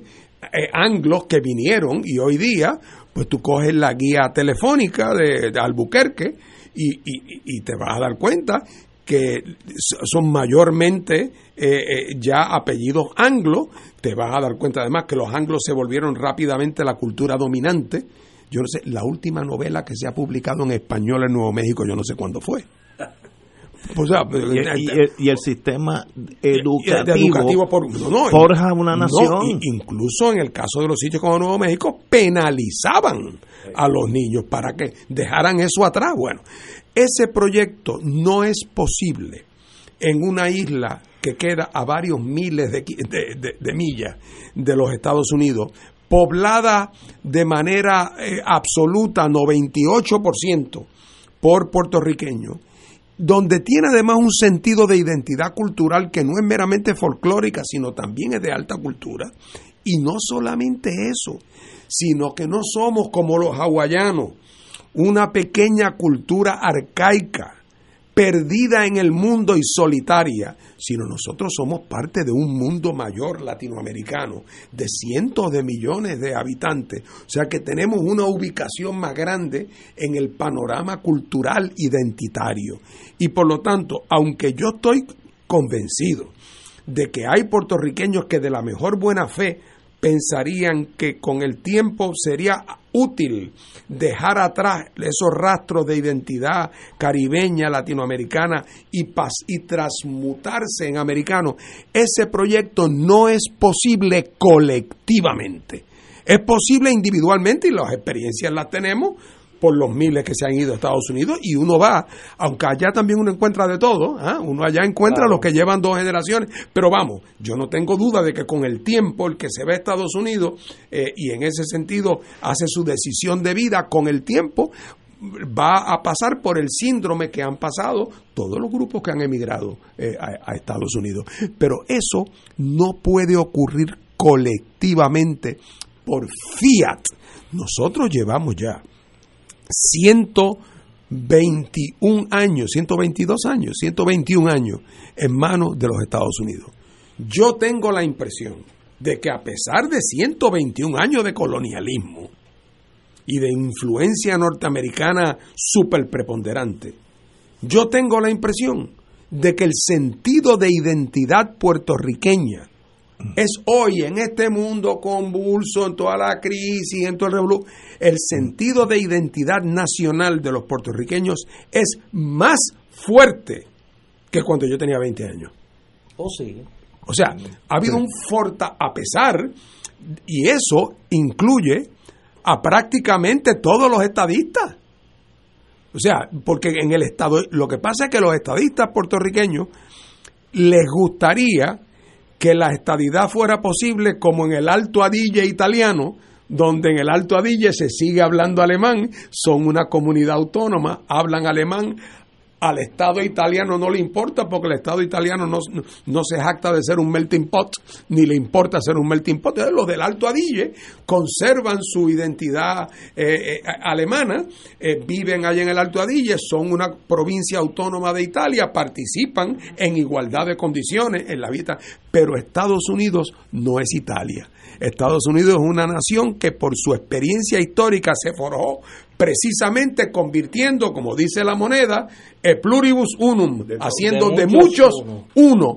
Pero no puedes extenderte tanto a tratar de convertir en parte de ese uno a una isla latinoamericana con tres millones de personas a varias miles de millas de distancia. Ese fenómeno no- sociológicamente no se puede dar y como lo que sería ideal para el estadoísmo puertorriqueño o para la mayor parte de los estadistas, que es poder hacer compatible, como quería Barbosa, hacer compatible nuestra identidad latina, caribeña, eh, eh, eh, ¿verdad? Latinoamericana, que eso no debería ser incompatible con ser un, un estado de los Estados Unidos y, y- y participar de la vida institucional norteamericana. Bueno, pues era un sueño de Barbosa. La historia probó que eso no, realmente no, no, no era posible. Así es que ese es el gran desideratum, que hay algo, por lo tanto, incluso hasta un poco artificial, en el sentido técnico de ser estadista en Puerto Rico, porque se pretende que la estadidad se dé en unos términos que, como tú señalas con toda razón, no es posible. Podría ser en los otros, pero en los otros no es, a mi juicio, ya no meramente políticamente imposible, es que es sociológicamente imposible. Ese es el Eh, problema de ellos. porque ya te digo, si es que yo diría, mira Ignacio, es que de, pues, en Puerto Rico cuando yo era joven había un sentido de identidad puertorriqueña tan fuerte y ahora eso está muy debilitado, no, no nos confundamos de que usan una que otra palabra en inglés, vete a España o vete a Italia y lo verás. Es más, a mí, mi teoría es que en Puerto Rico es de los sitios donde mejor español se habla en, en América Latina. Cuando digo mejor español, quiero decir con menos anglicismo, con menos anglicismo. Porque estamos más conscientes. Porque estamos más conscientes, estamos a la defensiva, nos protege. Y pues, pues, yo- eh, así es que eh, todos esos elementos crean una situación muy, muy, muy, muy compleja. Eh, y ese es el. Eh, y, a, y a pesar de eso, el estadoísmo tiene en Puerto Rico casi 50%. Casi 50%. ¿Por qué? Porque la gente asocia la estadidad con eh, el país más poderoso del mundo, con el progreso, con la modernidad, con la riqueza, y asocia la separación con la pobreza y el aislamiento. Ese- esa es la historia. Eso está en el DNA de nosotros profundo. Yo me acuerdo cuando yo era Oye, chiquitito. es, es que algún daño tiene que causar el colonialismo. Pues yo me acuerdo, yo pequeño, tendría 6, 7, 8 años. Una señora vecina de nosotros allá en Ajunta decía, si se van los americanos nos morimos de hambre. Yo me acuerdo esa oración, primero yo no sabía lo que eran los americanos, porque yo era un niño, pero eso se queda y si te lo repiten dos mil veces a un pueblo entero genera una psiquis diferente. Si se van los americanos nos morimos de hambre. Y digo, eso tampoco es así de drástico, ¿no? Eh, Jamaica existe y los americanos nunca entraron, así que suave con, Digo, esa para, para, ser, para ser correctos en el análisis, me parece a mí, no olvidemos los focos de resistencia cultural y de afirmación cultural que se dan en poblaciones hispanas en los Estados Unidos, en Nuevo México, en Arizona, en el este de los Estados Unidos aún, y, lo, y, y- y un poco esa reafirmación de las comunidades originarias en los Estados Unidos, ¿no? Pero la realidad eh, abrumadora es que Estados Unidos camina hacia una integración cultural que ha seguido a la integración política de su Estado. ¿no? Claro, para los que no son blancos es un proceso muy rezagado, mucho más rezagado, ¿verdad? Como- como- como- por, por la naturaleza del racismo en la sociedad norteamericana. Por cierto, no sé si tú lo sabías, Néstor, pero estoy seguro que sí. Eh, el otro día me topé buscando algo de, de- de- de- Estaba buscando cuál era el distrito que Grijalva representaba, Arizona. si por allá por Texas. Y resulta me, me sorprendió Arizona, me, Arizona. me- Arizona, me sorprendió que Grijalva cuando era jovencito muchacho de 21 22 años era un radical. Un radical de un grupo pro latino anti anglo anti, anti-anglo, y era un activista bravo. ¿ah? Sí. De ahí en adelante, pues, La vida. el amor y el interés se fueron al campo un día. Y desde entonces no podemos decir que ni él ni Nidia, por cierto, han sido ningunos adalides de la descolonización. Que no le echen la culpa a Trump ahora, porque Depende- Trump, acaba de llegar, ¿sabes? Depende de donde tú te ubiques, es o era de izquierda. Yo, yo tengo algo que más decir una vez que vengamos de la, de la pausa, porque tenemos otras noticias. Vamos a una pausa. Esto es Fuego Cruzado por Radio Paz 810 AM. Se extienden las combofertas de Caguas Expressway Ford Transit desde solo 23.995 y el mayor inventario Raptor del Caribe desde solo 74.995, solo hasta el 15 de octubre y solo en Caguas Expressway. Fuego Cruzado está contigo en todo Puerto Rico. Pensionado del gobierno. Si no estás afiliado a MMM Alianza, este es el momento y es bien fácil cambiarte. Únete y disfruta de coronas en cerámica ilimitadas, dentaduras parciales flexibles, ahorro de 100 dólares al mes de la parte B de Medicare, 25 dólares mensuales para la compra de alimentos saludables y mucho más. ¡Cámbiate! MMM, caminar juntos es darte mucho más. MMM Healthcare LLC es un plan HMO con un contrato Medicare. La afiliación en MMM depende de la renovación del contrato. ¿Te gustaría ir a Alemania? Pues asiste a la segunda reunión de orientación del duodécimo viaje Celebra la Vida en Alemania. La misma se llevará a cabo el sábado 26 de octubre a las 10 de la mañana en la parroquia Espíritu Santo en Levittown, Tuabaja. Acompaña al Padre Milton en un viaje de fe y cultura en el país hermano. Visitaremos Berlín, Múnich, Heidelberg, Colonia, Hamelin, Kessel, Frankfurt y las típicas ciudades de Nuremberg y Rodenberg. Haremos un paseo en barco por el río Rigin. Iremos al santuario original de Schostatt en Wallendar y participaremos de la obra La Pasión de Jesús que se celebra cada 10 años en la ciudad de Oberambergo en Alemania. También iremos a Innsbruck en Austria, localizada en el Valle del Eno entre las montañas de los Alpes. Recuerda, la segunda reunión de orientación del duodécimo viaje Celebra la Vida en Alemania es el sábado 26 de octubre a las 10 de la mañana en la parroquia Espíritu Santo en Levittown, Tuabaja. Marca ahora y reserva tu espacio llamando a Miranda Travel al 787-725-5577. Ciertas restricciones aplican. Nos reservamos el derecho de admisión. Miranda Travel, licencia AP566 MVE 37. Y ahora continúa Fuego Cruzado.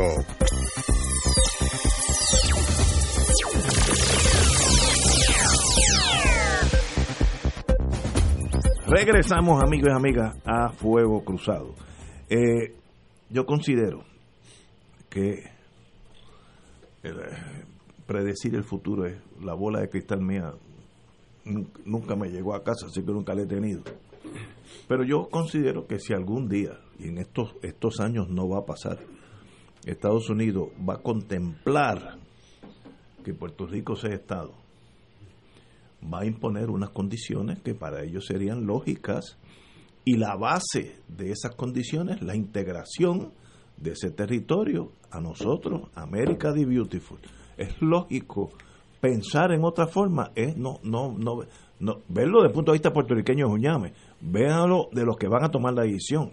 Y ustedes quieren ser parte de nosotros, esta es mi casa, usted va a entrar por esa puerta, se va a comportar como uno de nosotros. Y eso incluye todo y el sistema educativo va a empezar con muchos tropiezos, va a empezar en inglés y cuando eso pase en una o dos generaciones, el inglés es casi la lengua principal.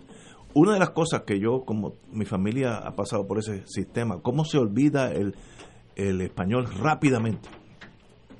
Si dos personas se casan en Puerto Rico, ambos puertorriqueños o, o hispanoparlantes, es la misma cosa, y se mudan a Austin, Texas, el español sigue siendo primario. Ahora, si el hijo mío, el otro hijo mío, se casa con una irlandesa, ahí se rompió la vía de comunicación, excepto que el inglés es el lenguaje primario. Entonces yo tengo de mis hijos, todos menos uno, pues eh, son, son lo, que ellos llaman mixed marriage, de dos, ra, no, razas, dos culturas, eh, irlandesa, norteamericana, o lo que sea, rusa. Y entonces el, la lengua desde chiquitito de ese bebé es inglés porque puede saber una palabrita aquí y allá de eh, si es ucraniana, pero palabritas más nada. Y eso es saludable para los Estados Unidos.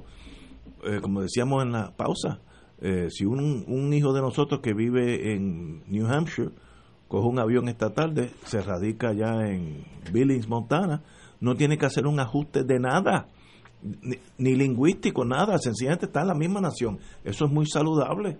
Así que pensemos la estadidad de- desde el punto de vista de los que van a dar esa estadidad, si es que la van a dar, para uno irse acomodando al juego que uno le gustaría tener, donde ellos vean eso como posible. ¿Va a haber condiciones? Sí, va a haber. Oye, Ignacio, pero si vamos a hacer un cambio tan dramático, vamos entonces a step back un momentito. ¿No será mejor prepararnos para ser un de- una provincia de Suecia o de Noruega o un departamento de Francia? Que no estaría O sea, mal, que ya no que estaría estamos, mal. ya que tú estás Eh, dispuesto eh, a borrón y cuenta nueva, eh, a, a que todos aprendamos No, un nuevo idioma. hay varias alternativas Hay que- buenas. entonces vamos, vamos a, vamos a ampliar el menú. Sí, sí, ya que lo vamos a hacer, ¿verdad? Yo, yo estuve con la Guardia Costanera en Francia, en Francia no, en la isla de Guadalupe, en Martinica, dos semanas, y me sorprendió lo bien que viven los franceses, eh, aunque sean de descendencia africana y, y la mitad de la población es francesa, francesa, se integraron y viven y el lenguaje francés, todo es- funciona perfectamente. Y mira, eh, estar bajo la bandera francesa eh, no, no es un gran sacrificio, así que estoy abierto a varias opciones tuyas. Suecia, el lenguaje no lo brinca un chivo, eso sí me hace mal. dice que si los Estados Unidos dicen que no, tú tienes un Sí, candidato en, sí. en Tú tienes plan B, tú tienes en plan B. de Plan. B. Ah, muy bien. Oye, hay una noticia que obviamente eh, toca al mundo económico y que sé que va a traer debate no solo ahí, sino en el resto de la sociedad, por lo que implica, y es la compra por First Bank de las operaciones del Banco Santander en Puerto Rico. First Bank Corp, la matriz de First Bank, llegó a un acuerdo definitivo con el Grupo Santander para adquirir las operaciones del Banco Español eh, en Puerto Rico por unos 1.100 millones de dólares. La transacción, según ha informado Santander y hoy eh, comparte Joan Isabel González en el periódico El Nuevo Día, se completaría para mediados del 2020 y supone para First Bank la compra del cuarto banco más grande en, por tamaño de activos en Puerto Rico. Lo que esto significa eh, es que se consolida en solo tres bancos, los tres puertorriqueños, Los tres puertorriqueños. eh, la banca comercial en todos sus segmentos en el país y esto marca el fin de la presencia de instituciones bancarias comerciales internacionales en. Puerto Rico. Dos bancos canadienses se fueron, el Citibank, Chase, americano, Eurobank, se fueron todos. Los que quedan aquí van a quedar tres. Oriental, que me dicen que está muy bien administrado, yo eso es lo que he oído. El Popular, también bueno, y ahora el, eh, el First Bank. Eso es un indicio de lo que esos bancos estiman, los que se están yendo, que Puerto Rico ya es otro mercado donde tiene muy poco interés, ya no hay aquellas cataratas de dinero producido por las 936, que entonces yo las cogía y las invertía por todo el mundo, y mientras no entrara a Estados Unidos, ese dinero y los intereses eran tax free, que era una bonanza. Eso se acabó con la 936 y vemos el resultado de que todos esos bancos se fueron igual que las gasolineras eh, ame- norteamericanas. Eh, sea, uno, como uno le gusta a veces vivir en, en la mentira, eh, muchas veces hasta más fácil, eh, se le hace difícil observar la verdad. ¿Por qué la Exxon, la Texaco, etcétera, Móvil, ya no están aquí? ¿Alguien se ha preguntado eso? Es que Pero déjame, déjame Así citar a... Es un indicio de nuestra economía menguante en todos los sentidos. Déjame citar a alguien que por lo menos sabe más que yo de esto. Tuvo y ha estado relacionado al mundo de la banca por muchos años, el amigo eh, Luis eh, Rivera Hernández, que escribe hoy en las redes y con razón. Poca gente piensa lo que envuelve que nos quedemos con tres bancos locales comerciales. Los que se van o se fueron, Chase Manhattan Bank, Citibank y Santander, están entre los 100 bancos más grandes y poderosos del mundo y Scotiabank entre los primeros 500. Los inversionistas poderosos usan esos bancos, solo quedaría la banca local. Digo, y banca local entre comillas, porque sabemos cuál es la situación del Banco Popular. Que eh, accionistas que, que, son accionistas norteamericanos. La mitad. La mitad o algo así, los dueños del Banco Popular. Así que yo creo que, que dice más de lo que parece en cuanto a la mirada desde, desde el exterior a la situación económica de Puerto Rico. ya, cuando, cuando ya no queda nada, Néstor, hasta los buitres se van. Exacto. ¿Eh? ¿Por qué? Mira, la tragedia de esto, bueno, ya la sabemos. Esto es una economía que va contrayendo, lleva 15 años contrayéndose. No hay perspectiva de que aquí la única perspectiva es FEMA. Aquí no hay otro plan que no sea FEMA. Y ahora la Junta no, no, eh, ahora la Junta los números. a ajustar a decir, bueno, en vez de 70 lo que va a llegar son 40. Pero aquí el plan es FEMA. Aquí no hay pero, otro. Pero es que tú no puedes tener un país Pero, dependiendo pero es que así FEMA. es. Pero es que el plan FEMA. Ahora todo el mundo, cada alcalde habla de que necesita fondos federales para arreglar un semáforo. O sea, eh, eh, ya la dependencia es como una adicción. Todo el mundo piensa que tiene que ser así. Entonces, para colmo de cuento, no ve- nadie ve en el futuro, eh, fuera de siempre la esperanza de que el turismo, pero imagínate, eh, la realidad es la siguiente, que esos tres bancos que quedan, Néstor, no solamente que el Banco Popular eh, está controlado por intereses extranjeros ya, o por lo menos así se dice, sino que acuérdate que esos tres bancos ya no cumplen fundamentalmente la función que cumplen los bancos en una economía capitalista madura, que es ser el, el depositario, ¿verdad? El reservorio de los ahorros, de, las eh, de las inversiones, eh, de las ganancias del sistema, para que a través de los bancos eso se reinvierta en, en, en la fase productiva de la economía. Aquí los tres bancos se han convertido en tres financieras. Los bancos de Puerto Rico a lo que se dedican es a la tarjeta de crédito, al préstamo Eso. personal. O sea, el que si tú quieres abrir un negocito, Néstor, Ay, y quieres ir a uno de esos bancos a pedir un préstamo, su- te deseo suerte. Y eso viene ocurriendo aquí hace tiempo. Fuera de préstamos de automóviles, préstamos, eh, préstamos de tarjeta de crédito, préstamos personales, aquí la actividad bancaria es de financiera. Es de financiera con intereses exorbitantes. A los gobiernos se dieron cuenta hace 25 años que había que, por lo tanto, traer un banco de desarrollo económico para que le prestara al pequeño empresario puertorriqueño. Y lo hicieron, magnífica idea, pero enseguida resultó que también había que ser del partido y primo de alguien. Y por lo tanto, a la quiebra también. A la quiebra aquí, también. aquí cerró hasta el Banco de Sangre.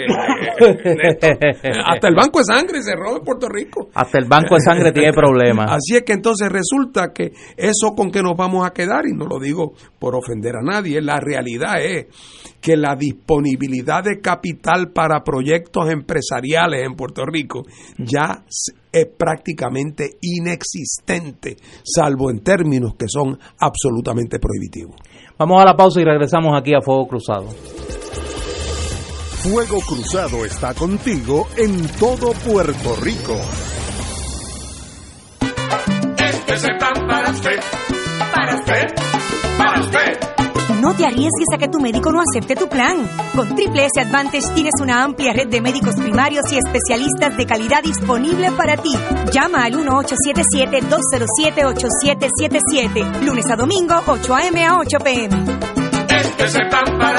Triple S Advantage es un concesionario independiente de Blue Cross Blue Shield Association. La red de proveedores puede cambiar en cualquier momento. Recibirá notificación cuando sea necesario. La oficina médica del Dr. Ramón Luis López Acosta, especialista en medicina de familia, provee servicio a pacientes adultos y geriátricos de manera continua y comprensiva, servicio de medicina primaria preventiva y de medicina intrahospitalaria a nuestros pacientes, localizada en la calle Lloveras 650, edificio Centro Plaza, Suite 207 Santurce, cerca del Hospital Pavía. Llámenos al 787-725-7888, 725-7888 y haga una cita para evaluación. Aceptamos la mayoría de los seguros médicos Advantage y comerciales.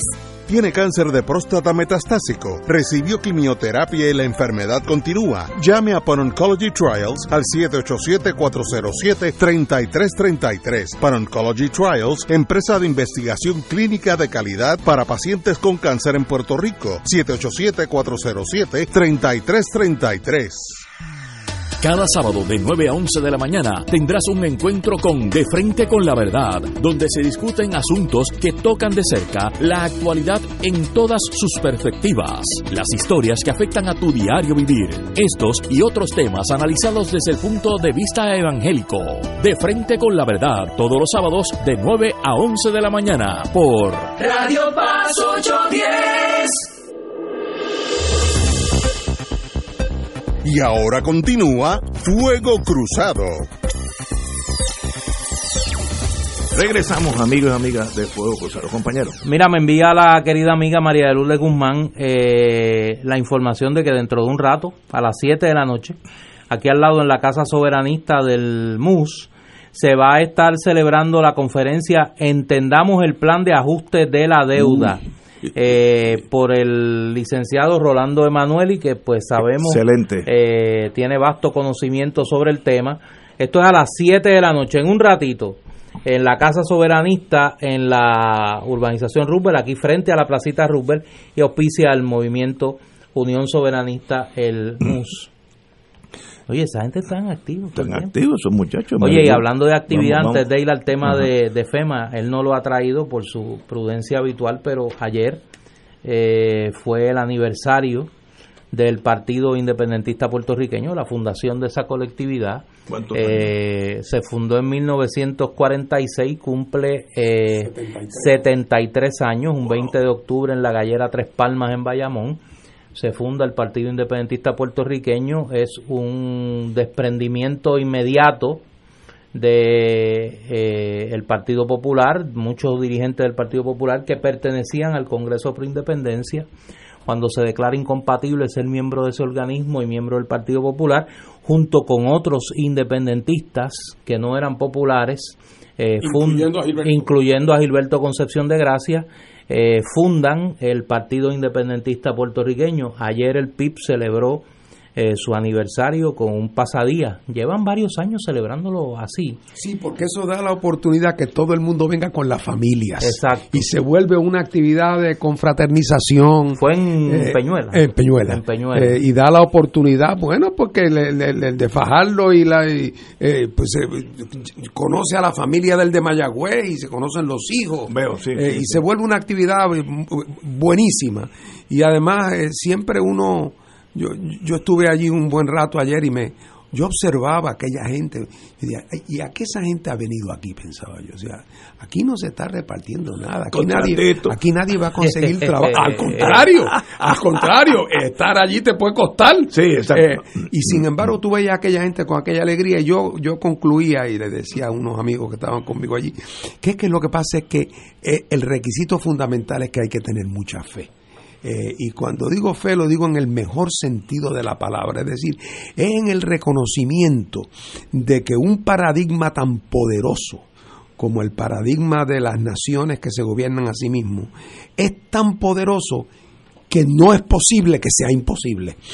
Eh, eh, eh, tiene que ser posible porque ese, ese es el prácticamente casi el orden natural de la estructura de, de- de- de- de la historia, ¿verdad? Eh, así que fue un gran día y otra vez nunca me olvido de cuántos años tenemos porque se fundó un año antes que yo naciera. De verdad. Así que yo Así tengo que fácil 72, recordarlo. Así que para mí es fácil fácil recordarlo. Y ahí Yo, estamos. yo que he dedicado un poco de mi, de mi oficio a estudiar desde la colindancia inmediata, desde el Partido Popular, a los que rompieron con el Partido Popular eventualmente y engrosaron las filas del PIB, siempre he creído que se subestima la contribución en la historia política de Puerto Rico de esa colectividad. Y me parece que todavía eh, estamos a tiempo de ir eh, reconstruyendo esa, esa historia. Eh, Fernando, además de dirigente político, es historiador de ese, de ese movimiento. De hecho, la, la, el, el único libro de historia del PIB que existe, eh, de una manera integral, ¿no? no pedazos de la historia de la colectividad, sino un intento de, de interpretación histórica del PIB. Es el libro La Tierra Prometida que escribió, que escribió Fernando Martín. Eh, y me parece que, que poco a poco se le ha ido haciendo justicia a ese instrumento político, donde, repito, su influencia social y política no necesariamente va, eh, está medida por su pujanza electoral, aunque pues obviamente en un momento dado nuestra historia política fue la segunda fuerza política y una tercera fuerza política con mucha influencia, más allá de los números. Así que me parece que siempre es bueno recordarlo, es una historia muy rica, muy, muy llena de incidencias eh, y que, que representa un movimiento que ha contribuido al fortalecimiento de la estrecha democracia colonial eh, con su participación del proceso electoral y con sus contribuciones desde la sociedad civil y desde el Parlamento y desde la militancia política. Yo tengo, aunque yo llegué aquí ya criadito, como dicen en el campo, así que me perdí mucho de esos años formativos, pero lo poco que yo sé de la historia política en Puerto Rico hay que admirar mucho de los, de los pipiolos, porque me consta, por la vida que he vivido, que fueron sujetos a discrimen en el sentido literalmente discrimen en el empleo, etcétera, etcétera, persecución, crearle problemas artificiales, aquella época del COINTELPRO, eh, y todavía se mantienen sonrientes. Pues eso requiere una estamina tremenda porque hasta, hasta desaparecidos hay hasta el día de hoy, uno que otro que desaparecieron, punto. Y mantenerse viable como un partido eso no es no es una cosa como un partido y emocionalmente estable porque a veces uno puede tener tanta adversidad que uno se marchita. Y eso es lo que quiere el enemigo porque al marchitarte pues ya, ya no eres eh, eh, un positivo no eh, oye oí en la radio hoy que el compañero y amigo Juan Dalmao se rumorea como dicen allá en el campo se rumorea que va a ser el candidato a la gobernación. Pero el rumor cada vez más fuerte. Sí, no, no, eso lo oí yo hoy. Así que no. Pero excelente, amigo. Así que mejor persona no puede Después que no lo perdamos como panelista ah, verdad, sí, exacto, sí. Cuando sí. Fernando no puede venir, pues estamos bien. Oye, por cierto, la semana pasada no hubo programa. No hubo. Es el lunes, no. sí, sí, sí, sí, no hubo. Pero yo yo me comuniqué con. Era con, descubrimiento de, de América. Yo, o encuentro, como lo quieran llamar, ahora todo es un o debate. De, o desencuentro. O desencuentro. Yo, yo, yo, te voy a decir, yo me encontré con, yo, yo me notifiqué a Juan, pero ahora la, sería correcto, yo le notifiqué al candidato a la gobernación. No, pero no, ellos no lo han hecho, no lo han hecho bueno, oficial. Se, está en la radio. De hecho, hoy eh, leí, no la escuché, pero leí eh, un extracto de una entrevista a la amiga María de Luz de Santiago que anunció que el 1 de diciembre es la asamblea del, el 1 de diciembre. del Partido Independentista donde van a formalizar ya, como, es, como es de esperarse nosotros venimos hace muchos meses discutiendo internamente y en todos los comités eh, la gente que cree que en el PIB las decisiones se, se las toma una sola persona está equivocado de medio a medio. La razón por la cual esa sola persona que se llama Rubén Berrío Martínez ha sido un dirigente tan longevo, precisamente por lo mucho que consulta. por lo mucho que al revés. Ah, al revés.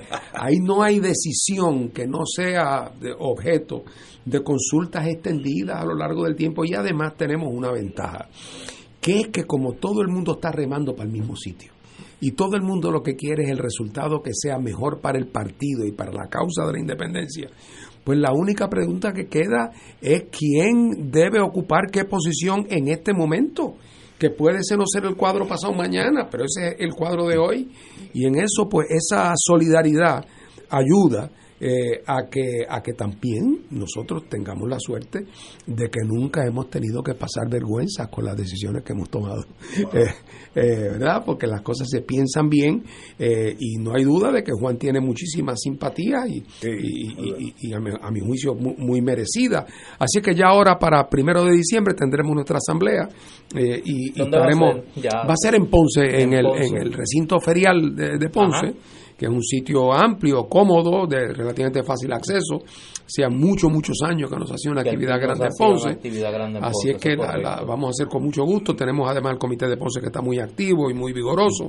Eh, así es que estamos llenos de entusiasmo. Yo creo que el cuadro que se presenta para las próximas elecciones es un cuadro buenísimo.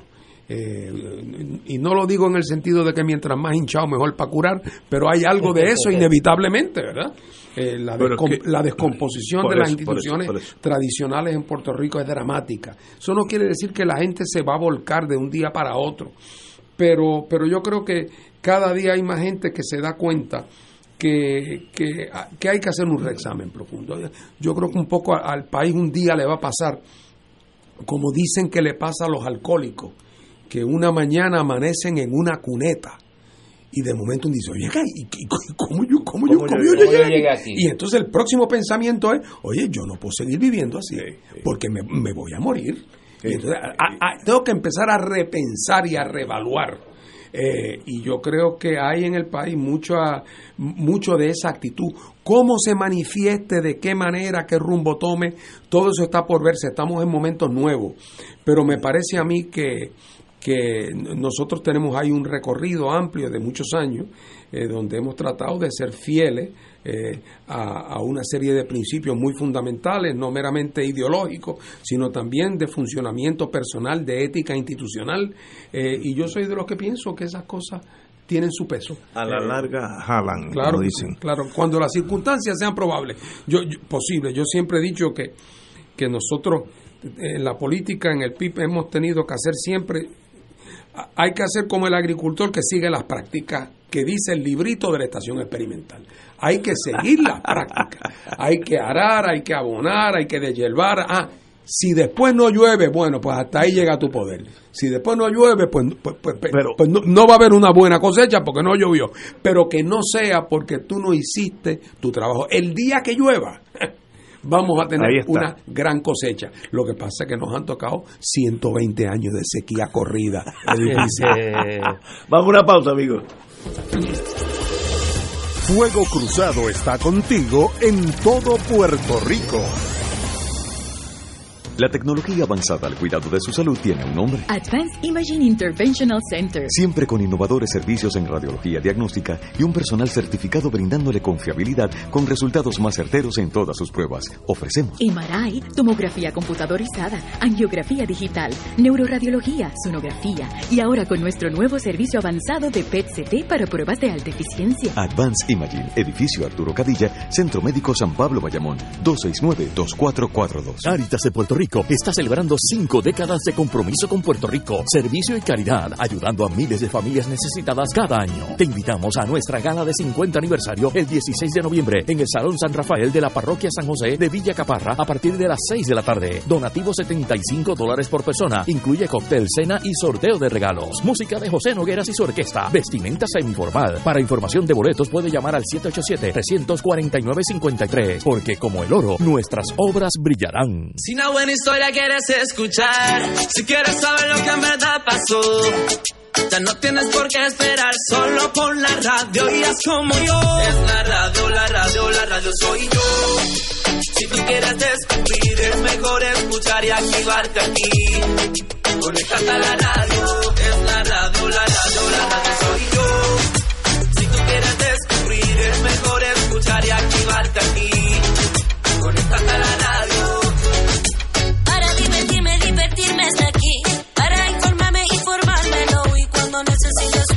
Para el corazón,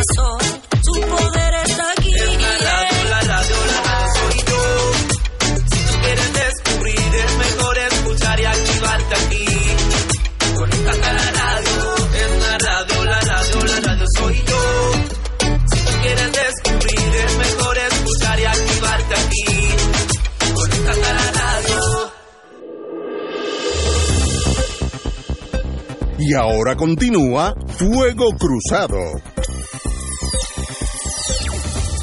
Tengo que volver a este tema, ya que soy como los gatos chiquitos, la curiosidad pues me, me, me jala. Eh, Tú sabes lo que le pasó al gato, ¿verdad? sí, usualmente Ok. quedan trasquilados. Ok. Pero, por muchos años, el movimiento independentista o cualquier otro movimiento tenía la desventaja de a winning occasion, ir contra un sistema que está funcionando, lo que le pasa ahora a Trump, que hay eh, mucho trabajo, construcción de avenidas, eh, urbanizaciones nuevas, edificios eh, por todos los lados, etcétera, etcétera. Pues tú decir, vámonos a alejarnos de eso, pues digo, moralmente tiene el mismo valía, pero en la cuestión práctica no es fácil decir, pero van a acabar, pues, si yo soy ing- ingeniero civil y tengo cinco ofertas de- de- en el último año de Mayagüez, cinco ofertas, y eso eso era así, eh, los técnicos se los peleaban. Eso ha ido cambiando sin nadie darse cuenta. Es como uno ponerse viejo, le salen una canita aquí y una canita allá. De momento el pelo está bastante blanco. Hoy los dos partidos mayoritarios están administrando un estado fallido, donde un poste se va a caer en Bairoa, eh, como dijo Néstor ahorita. Que tengo la foto para que no me crea. Pa- pa' cuando el se poste caiga. se está, se está, O está sea, la así. torre inclinada de Sí. Es un juego de no, niños. eso se va a caer ya mismo si no lo, si no van allí lo resuelven. Ok, eso. Cuando yo, yo todos los días voy al viejo San Juan, allí hay un boquete al frente de Salvation Army que ya los carros como el mío no pasan, pero las guaguas, uno la- las guaguas grandotas, los trucks se van a la izquierda para no caer en el boquete, porque los sanjuaneros conocemos el sistema. No era el boquete de la de allí de la barriada Figueroa. En la 18 que se fue un individuo por el boquete y tuvieron que sacarlo. O sea, por poco se ahoga en un boquete en la 18. Eso contrasta con los años aquellos 50, 60, donde el PIB decía, vénganse conmigo aunque todos ustedes están bien. Ahora no, ahora to- todos estamos mal. Entonces, yo creo que están, ex- existen los eventos sociológicos de la sociedad de buscar una alternativa, porque no me pueden convencer a mí, Ignacio, pero estate quieto que todo está bien. No, no, no, es que yo no sé, yo, yo no sé qué está bien, es AGB, dime algo que está funcionando. Las lanchas esas, ni voy al de eso porque se me sube la presión, las lanchas de Vieques y Culebra. Eso es una catástrofe, los boquetes en la carretera, el sistema eléctrico, la- ¿Qué funciona? La policía, el equipo de la policía, los maestros.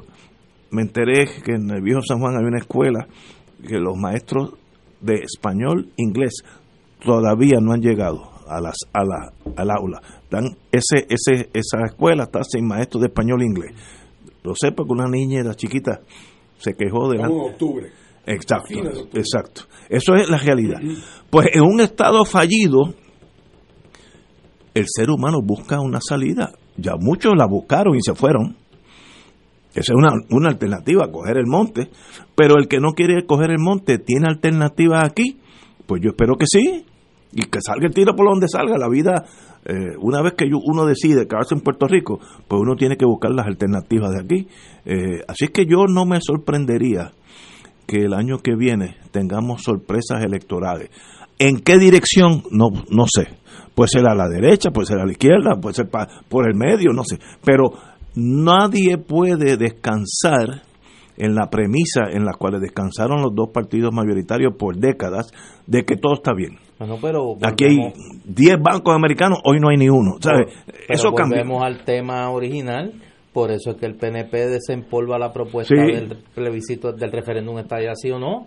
El trapo, Porque tú conoces alguna razón que no sea contratológica o una de sus derivados para que una persona vote por el PNP.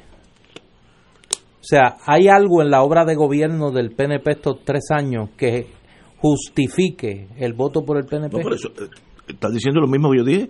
Es un estado fallido ahora. En el caso del Partido Popular. Ni te ocupes. No quiero ser este, no quiero ser abusador. Yo no quiero ser abusador. Aquí el, el tema complicado es el siguiente. ¿Qué alternativa hay? ¿Hacia Es dónde va? verdad, es verdad que la gente tiene hoy muchas más razones a la vista, ¿verdad? Reales, para sentirse decepcionado, frustrado con el establishment. con el establishment, para sentirse que, que la cosa no camina, que no hay los empleos, que el crecimiento está por el piso, que no hay los recaudos, que el sistema de la industrialización se acabó y fracasó. Todo eso es cierto. Y por lo tanto eso lo hace tener una receptividad a reexaminar la situación. Pero, si bien eso es cierto, es el otro lado de la moneda de eso, es que se agudiza la sensación de dependencia. De dependencia. De dependencia. Sí, sí, sí. Entonces, por lo tanto, ¿cómo, eh, para, para hablar del independentismo, cómo nosotros podemos construir un puente entre ese nuevo estado de conciencia de la gente de que, el, de que el experimento colonial fracasó? ¿Cómo hacer un puente entre eso y el desarrollo hacia la independencia? Eso requiere un proceso político en el cual la gente pueda ver con sus ojos que es posible llegar a arreglos económicos con los Estados Unidos que garanticen no meramente la sobrevivencia, que sean las claves para el éxito del desarrollo de Puerto Rico. Eso no se da porque Fernando Martín lo diga en, esta, en estos micrófonos. Eso se da cuando se logre estructurar un proceso en que con los americanos sentados al lado de allá, vayamos sacando unas alternativas, alternativa 1, alternativa 2. Y ese proceso requiere confrontar al proceso político norteamericano con el tema del estatus de Puerto Rico. Y, y, yo siempre acabo en el mismo sitio, porque esa es la razón por la cual todos nos movemos en el sistema político de Puerto Rico tratando de que los que favorecemos el cambio logremos aunar refuerzos para que el gobierno americano tenga que sentarse en la mesa, pero no ayuda que, como decíamos ahorita desde el principio, institucionalmente el PNP y el Partido Popular resulta que tienen intereses encontrados con eso, que no quieren que ese proceso, que ese proceso funcione. Yo estoy de acuerdo de ustedes eh, y yo creo que esto es mi observación de lejito. El movimiento independentista, yo creo que una sección, no es necesariamente el PIB, eh, una sección cometió un error dramático en los años 60, 70, es el independentismo antiamericano.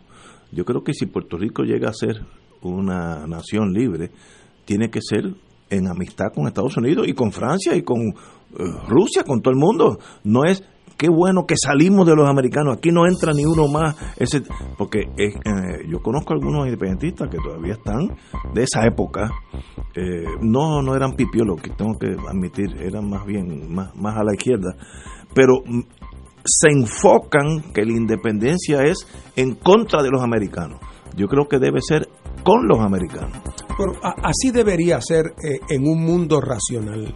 Lo que pasó también, Ignacio, en Puerto Rico y en otras partes del mundo, es que la actitud de los Estados Unidos sí, tampoco. Eh, tampoco. era, bueno, o sea, estamos 120 años de coloniaje llevamos. Oye, 120 años es mucho tiempo de coloniaje.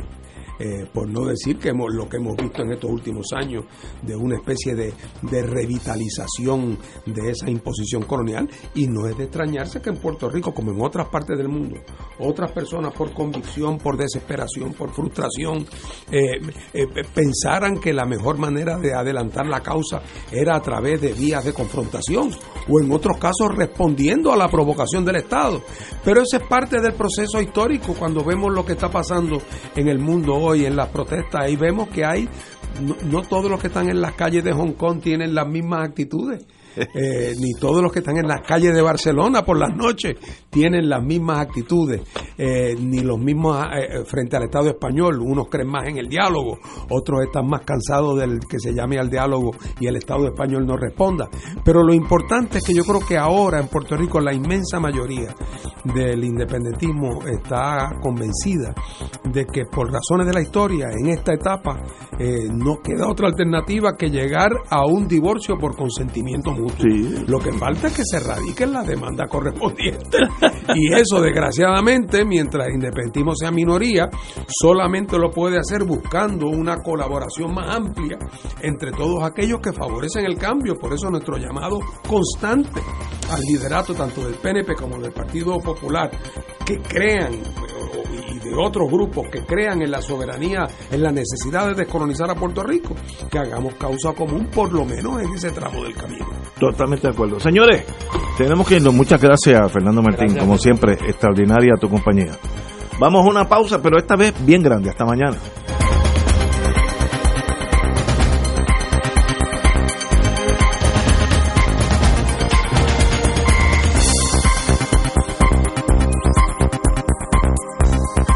Esta emisora y sus anunciantes no se solidarizan necesariamente con las expresiones vertidas en el programa que acaban de escuchar.